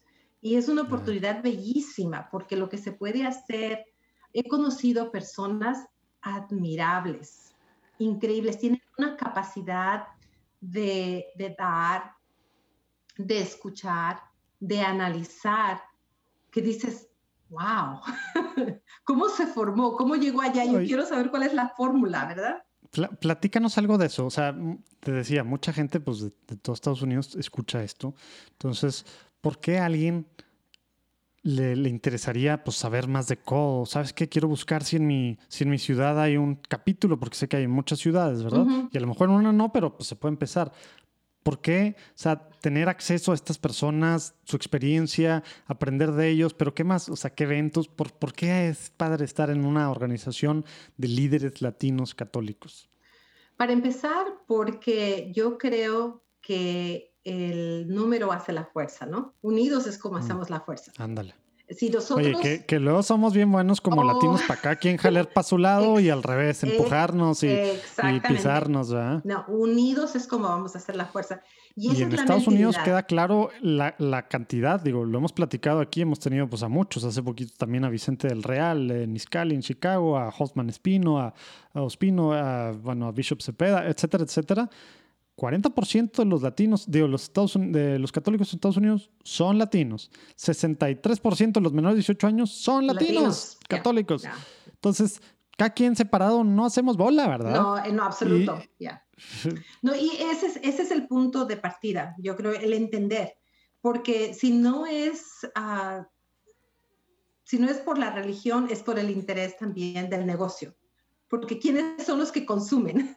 ¿No? Quiénes son los que están poniendo la mano de obra. Entonces, hay un interés no solamente para que los, los líderes latinos estén buscando cómo enriquecer y cómo guiar a los latinos que están creciendo, sino también los que no son latinos. Porque seas latino o no, vas a relacionarte con latinos acá en los Estados Unidos. Claro. Ya no hay escape. Sí, es inevitable. sí, es inevitable. ya no hay escape. Ayer estaba hablando con un caballero que me llamó y él es uno de los, uh, tengo entendido que es uno de los uh, líderes originales de, de Call, como hace 11 años, y me decía que él está listo para abrir otro capítulo en Filadelfia. Mm. Me pasé con él como una hora en el teléfono, pero para decirte la verdad, sentí como que fueron 10 minutos, porque mm. el, el señor exponía, decía, no, no, no, es que tenemos que ponernos a trabajar. Hay mucho interés, hay mucho material para emprender, para formar el liderazgo y hay mucho material para dar a la comunidad. Y si no nos juntamos, si no colaboramos, no se va a dar, se va a perder. Y tampoco... Es que es el mindset, ¿no? Es el cambio de mindset, ¿no? O sea, él ya está en ese chip, mentalidad, hacer equipo, porque juntos es como vamos a poder, solos no. Ya, y, yo creo que ese es el, la llamita que se prende mm. en todas las personas que están asociadas con COVID. y, se, y se contagia, ¿no? Esa misma, definitivamente, llama. Definitivamente. Y para, para algunos miembros es, oh, ok, un millón de dólares, eso no es ningún problema. El problema es cómo lo vamos a hacer. No es si es que lo vamos a hacer, cómo lo vamos a hacer. a lo mejor nos toma más tiempo de lo que de lo que creemos, pero imposible no es. Y ese es ese es el ejemplo que nuestra juventud necesita, mm. particularmente de los líderes católicos latinos. Ese optimismo, esa esperanza de que sí se puede, porque tiene la fuerza de la fe, tiene la fuerza. A mí a veces um, me preguntan, bueno, ¿y qué es la fe? La mejor forma en la que yo he recibido la explicación de lo que es la fe fue en una misa con chicos del octavo grado. Y el señor sacerdote, que no me acuerdo cómo se llamaba, pero sí me acuerdo del momento, explicó, dijo, miren, cuando su mamá les dice suban al coche, ¿qué hacen ustedes? Pues se suben al coche. Bueno, y le preguntan a ustedes, ¿tienes licencia? ¿Tienes aseguranza? ¿Sabes manejar? le hacen un examen de conciencia a la mamá y todos los chicos nomás le quedaban viendo al señor sacerdote. Eso es la fe es creer en la habilidad. Eso es la fe. Y eso es lo que Dios nos ofrece, la habilidad. Él tiene la habilidad de hacer todo lo que ustedes se puedan imaginar. Uno tiene que creer. Es todo lo que tiene que hacer. Pues sí, no, y, y sí, como latinos en un país así, en estos momentos aparte, por todos lados es importante. Oye, quisiera, para cerrar, dinos así muy concretamente, no tienes que entrar mucho detalle, pero ahorita dices tú, has hablado varias veces de ayudar, de tema de económico, de que se juntan para apoyar alguna causa, tal. Enuméranos así varias de las cosas que han hecho y con las que, pues digamos, de los proyectos, eventos, cosas que apoyan y todo es para ayudar a alguien más o también tienen otras cosas más sociales o tienen, tienen eventos de formación o temas de liderazgo. Platícanos así, así puntualmente, sin entrar mucho detalle. El que quiera, vamos a poner tus datos ahí abajo y de todos modos también esta semana sale, van a, van a poder conocer un poquito más de Cole, sale el, el, podcast, ahorita quiero que nos platiques tantito de eso, pero pero antes nada más enumera, enumera por favor las diferentes cosas que hace Cole. Para empezar, apoya la educación, tanto a nivel elemental como de preparatoria y de universitario. Hay muchas universidades, inclusive tenemos un fondo que recauda cada año para dar becas en Loyola Marymount, en la universidad. También las high schools, las ah, mm. preparatorias católicas reciben el ¿Y hacen eventos para recabar dinero, galas y cosas así? Hacemos eventos, sí. tenemos una gala cada año acá en Los Ángeles en donde todos los fondos que se recaudan van precisamente para eso, se dividen en la mm. educación. En este momento no podemos tener la gala, pero vamos a tener una función de recaudo económico porque la, diócesis, la, arquidiócesis de Los Ángeles necesita apoyo con la educación católica. Entonces, estamos viendo un compromiso de 50 mil dólares en los próximos 3, 4 meses para dar a las escuelas católicas. Mucho tiene que ver con la educación y la formación. También hemos, hemos apoyado a la formación de los seminaristas. Se les ha dado iPads, se les ha facilitado de forma económica porque antes de entrar al seminario tienen que haber cancelado, terminado de pagar todas sus deudas de educación acá en los Estados que Unidos. Son, que son terribles. Sí, entonces también se les ha dado apoyo con eso. Mm. Esa iniciativa caritativa viene mucho y tiene mucho que ver con la educación, porque la formación del católico viene de allí. Es una educación con valores, ¿no? Que te lleva, que te encamina. Y una vez que pones esa semillita, florece. también se ha dado apoyo a grupos de liderazgo juvenil que están yendo de voluntarios a hablar con los chicos, en particular con los chicos que están preparándose para la confirmación, que necesitan entender, necesitan ver el ejemplo, qué es lo que pasa. Si sigo mi fe y voy a la universidad, ¿cómo puedo seguir viviendo mi fe? Mm casi todo tiene que ver con la educación. También estamos apoyando una organización que está tomando en cuenta al profesional que está más o menos a principio su carrera, pero que necesita un poquito el, el papel que desempleen en el trabajo no tiene que estar separado de su fe. Entonces, eso también se, apoya mucho de manera económica. Ahora, para educación, traemos personas que son conocedoras y están aprobadas por ah, la iglesia para que vengan y nos instruyan qué es la iglesia en el hogar, cómo se demuestra, cómo se, cómo se vive, ah, para darles herramientas, porque no es suficiente ser sean católicos, ¿no? Tiene uno que enseñarles cómo. Entonces, todas esas charlas, los expertos que traemos tienen que ver con eso. Y luego hay oportunidad de codearse con profesionales que ya tienen los logros que muchos o sea, esa es la parte de como networking. De, o sea, hay, aparte de estos eventos para, para, ayudar y para todo esto, hay networking porque pues hay que conocerse como católicos, necesitamos conocernos para ser equipo, para ser iglesia. Y como líderes católicos, pues más, porque no hay tantos líderes latinos católicos y los que hay hay que juntarse para ver cómo apoyar causas, defender causas, alzar la voz, etcétera, ¿verdad? Ahí está el detalle, sí hay muchos. Lo que, lo que pasa es que no están en la luz. Entonces lo que queremos es traer a esos a la luz para que se vean. Buen, buen segue, así salió como planeado y todo. Platícanos de Latino Leaders and Faith. ¿Qué, ¿Cuál es la idea con este podcast que están saliendo, que están, pues que están ya por sacar esta semana, etcétera, no? Sí, y, esa es la idea de traer los latinos líderes católicos a la luz, que se vea, que, que, existimos, que, que podemos, que damos, que tenemos el potencial, pero que también tenemos el interés de compartir lo que hemos aprendido, porque en este ambiente lo que vamos a dar es la oportunidad de que ellos compartan su historia, como quien dice una lección, ¿no? Antes te sentabas con el abuelo para que te cuente cómo es que llegaron a donde llegaron, ahora nos vamos a sentar con los profesionales para que nos digan cómo llegaron a donde llegaron, si están dispuestos y disponibles a apoyar a otros y cómo se conectan con ellos. una de las formas es, claro, siendo miembros del, de, las, de los diferentes capítulos que tenemos en Co, pero otra forma también puede ser directamente, ¿por qué no? Claro. No, y, como tú dices, hay que romper muchos paradigmas, porque claro que hay muchos líderes católicos latinos, pero pues sí, a lo mejor culturalmente estamos acostumbrados a que la fe es en casa y ya, ¿verdad? Y ya, pues ya, en, casa o el domingo en misa, ¿verdad? Si acaso. Y tiene que ser en casa, pero con la puerta abierta. Ándale.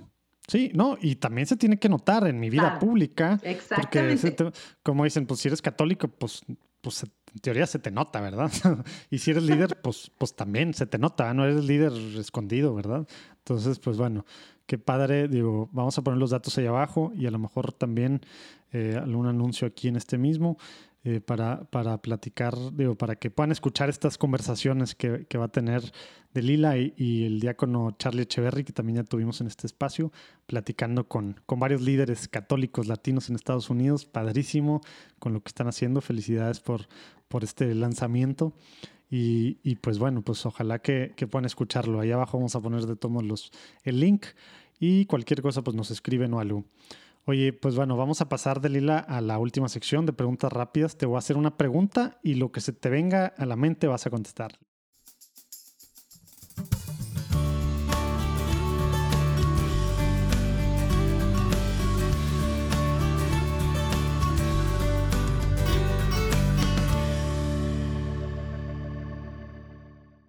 ¿Lista? Sale. Árale. ¿Te acuerdas la primera vez que tuviste una experiencia espiritual? Dinos cuántos años tenías y concretamente qué fue. Mi primera comunión. Tenía nueve años. Siempre que alguien dice algo de la primera comunión, digo, chin, yo no me acuerdo nada de mi primera comunión. me siento mal. Yo no me acuerdo más allá del vestido, ¿eh? sí, inclusive cuando estaba regresando a la casa Sí, cuando estaba ya caminando a la casa vestida, salía yo de haber, de haber recibido mi primera comunión. Vino una señora mayor y se acercó conmigo y me dijo, de, la manera en la que se habla en el Ecuador, me dijo, mijita, tú eres un ángel ahorita, me das una bendición porque la necesito. Yo me sentí, en lo chiquita que estaba, me sentí tan grande y tan, era una felicidad adentro de mí que yo podía compartir con esta señora que no conocía en darle una bendición. Yo hasta, hasta entonces solamente las había recibido de mi abuelita. Yo nunca había dado una bendición. Wow, órale. Wow, qué padre. Oye, ¿tienes algún santo patrono, santo patrono, santa favorita? Yo me apego mucho a San Judas Tadeo, mm. pero en realidad para mí José y María son el ejemplo más grande mm. de lo que un padre y una madre puede ser. Cuando tengo la oportunidad, siempre ah, lo ilumino y se los digo a los hombres, ¿no? Que dicen, no sé cómo ser padre, que no hay instrucciones. Pues miren, José no engendró a Jesús y mejor padre no pudo ser. ¿Qué más ejemplo queremos? Exactamente. Órale. Oye, ¿qué significa ser católico hoy en día, Dalila?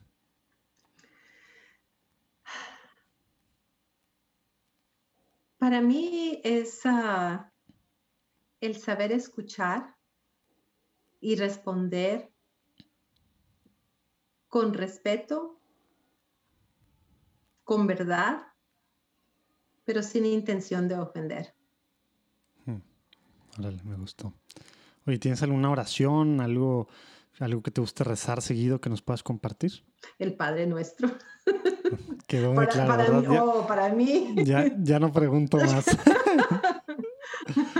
Oye, ¿algún tip práctico que nos puedas dar los que estamos escuchando, pues quiero pensar que sobre todo los que ya llegaron hasta el, hasta el final, pues estamos en la búsqueda de, la santidad, de ser santos, ¿no? Queremos ser santos y sabemos que es un proceso, ¿no?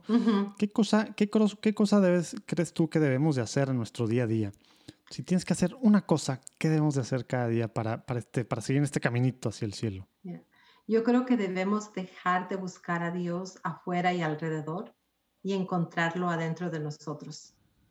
Cuando nosotros nos conectamos con el espíritu que llevamos adentro, entonces podemos actuar de la manera en la que Dios nos encamina, como Jesús nos puso de, ejemplo. Entonces podemos mm. ver, como dicen en otros lugares, ¿no? A Dios en las otras personas, pero primero tienes que encontrarlo adentro de ti, no en tu mm. cabeza, sino en el adentro de tu, de tu corazón, en el adentro de tu alma, en, mm. en ese silencio donde no hay interrupción, porque vive con nosotros, nos lleva todo el tiempo. Órale, me acordé de Santa Teresa. Santa Teresa la Grande habla mucho en ese sentido. Mm. Oye, ¿nos puedes recomendar un libro que crees tú que, pues, que nos puede servir a los que estamos escuchándote? No sé si un libro, pero yo soy muy practicante de escuchar las reflexiones todos los días o leerlas todos los días de Richard Rohr. Mm, me encanta cómo pone él en la perspectiva de la vida humana y cómo se conecta eso con la vida espiritual y cómo puedes tú dejar que Dios sea el eje de tu día en vez de que tú seas el que maneja el, coche de tu vida. No, no hay necesidad de manejar. Hay, lo que hay necesidad es de llevar el eje. Vamos a poner un link ahí abajo a la página de, no me acuerdo cómo se llama, su centro de contemplación, algo. Contemplación. Y y, y bueno, creo que tiene dos podcasts y vamos a poner también los links ahí abajo. Oye, em, ¿por qué cosa te eh, quisieras que intercediéramos? Digo, nosotros en Platicando en Católico y los que están escuchando, algo personal, algo general, algo, tú, tú, tú, tú dinos. Por claridad, en estos tiempos en donde tenemos tanta, tanto ruido alrededor de nosotros, a veces es difícil saber cuál es el camino más ah, apropiado para llevar, ¿no? Y, yo siempre mm. pido y les ruego que recen por mí para que yo tenga claridad, a que cuando yo tome las decisiones no las haga pensando en mi interés y en mi cabeza, sino más bien en lo que Dios quiere que hagamos, en lo que va a servir a su mundo, en lo que nos va a servir a nosotros, porque si lo hacemos de esa manera, el beneficio es mundial. Claro, no, tenlo por seguro que vamos a estar pidiendo por eso. Y pues sí, ahorita, digo, la posición que tienes, el impacto que, pues que tiene y con estos proyectos que, pues que tienen los próximos meses, pues sin duda que, que afecta mundialmente lo, eh, la, claridad que vas a tener. Oye, bueno, pues muchísimas gracias, Delila. De todos modos, vamos a poner ahí abajo los links eh, a, podcast, a la página de Call, a Facebook, a Instagram. Bueno, no sé si tiene Instagram, pero a, todas, a todas las cuentas de, de redes sociales y todo. Y lo que sí, así como en los seguros, no vamos a dejar que te nos vayas, Delila. Esta es la forma en la que podemos platicar con más personas. Te pedimos que así como pudimos platicar contigo, nos recomiendes a dos personas con las que tú creas que podemos platicar, que están haciendo algo padre en la iglesia, de donde quiera que estén, pero desde su trinchera están extendiendo el reino de Dios aquí en la tierra. ¿Con quién nos recomiendas platicar? Pues mira, una de las personas que yo diría que deberías de conectarte es María Echeverría. Ella es ah, segunda en comando en la diócesis de San Bernardino. Me parece que es ah, la única mujer laica que tiene la posición de ah, Vice Chancellor. Esa segunda literal está Bishop Rojas y luego ella, ¿se cuenta? ya, ya, tiene, tiene bastante que ofrecer, tiene mucho que ofrecer. Es una persona bellísima. yo la admiro mucho y la quiero muchísimo también, de hecho, tengo mucho respeto por lo que, por lo que ella hace. la siguiente persona, yo creo que la directora, la presidenta de Mount St. Mary's University, es una mujer que lleva en sí la responsabilidad de encaminar a tantas mujeres, porque la universidad sigue siendo la mayor parte de, mujeres yo creo que Dr. McLean sería una persona bastante interesante con quien tener esta conversación y ver que, porque ella trabaja con muchas latinas, es, Es el elemento que existe en, en la universidad. Órale, padrísimo. Pues María Echeverría, Dr. McLean, vamos tras ustedes. Oye, pues bueno, pues muchísimas gracias, Delila. Gracias por tu tiempo, por la platicada. Estamos ya muy, muy ansiosos de poder escuchar a Latino Leaders in Faith y, de conocer pues, más historias de, de, latinos que lograron no solo superarse, sino llegar a posiciones importantes de liderazgo en todos Estados Unidos y con, con mucha claridad en lo que tienen que hacer como líderes latinos y aparte el tema central, ¿no? La fe. Entonces, bueno, pues felicidades por esto y por los diferentes proyectos que vienen ahora que, que estás a cargo, bueno, dirigiendo Catholic Association of Latino Leaders. Gracias por acompañarnos, gracias a, a todos los que nos acompañaron también en este episodio y pues nos vemos el próximo lunes. Dios los bendiga. Mil gracias, bendiciones.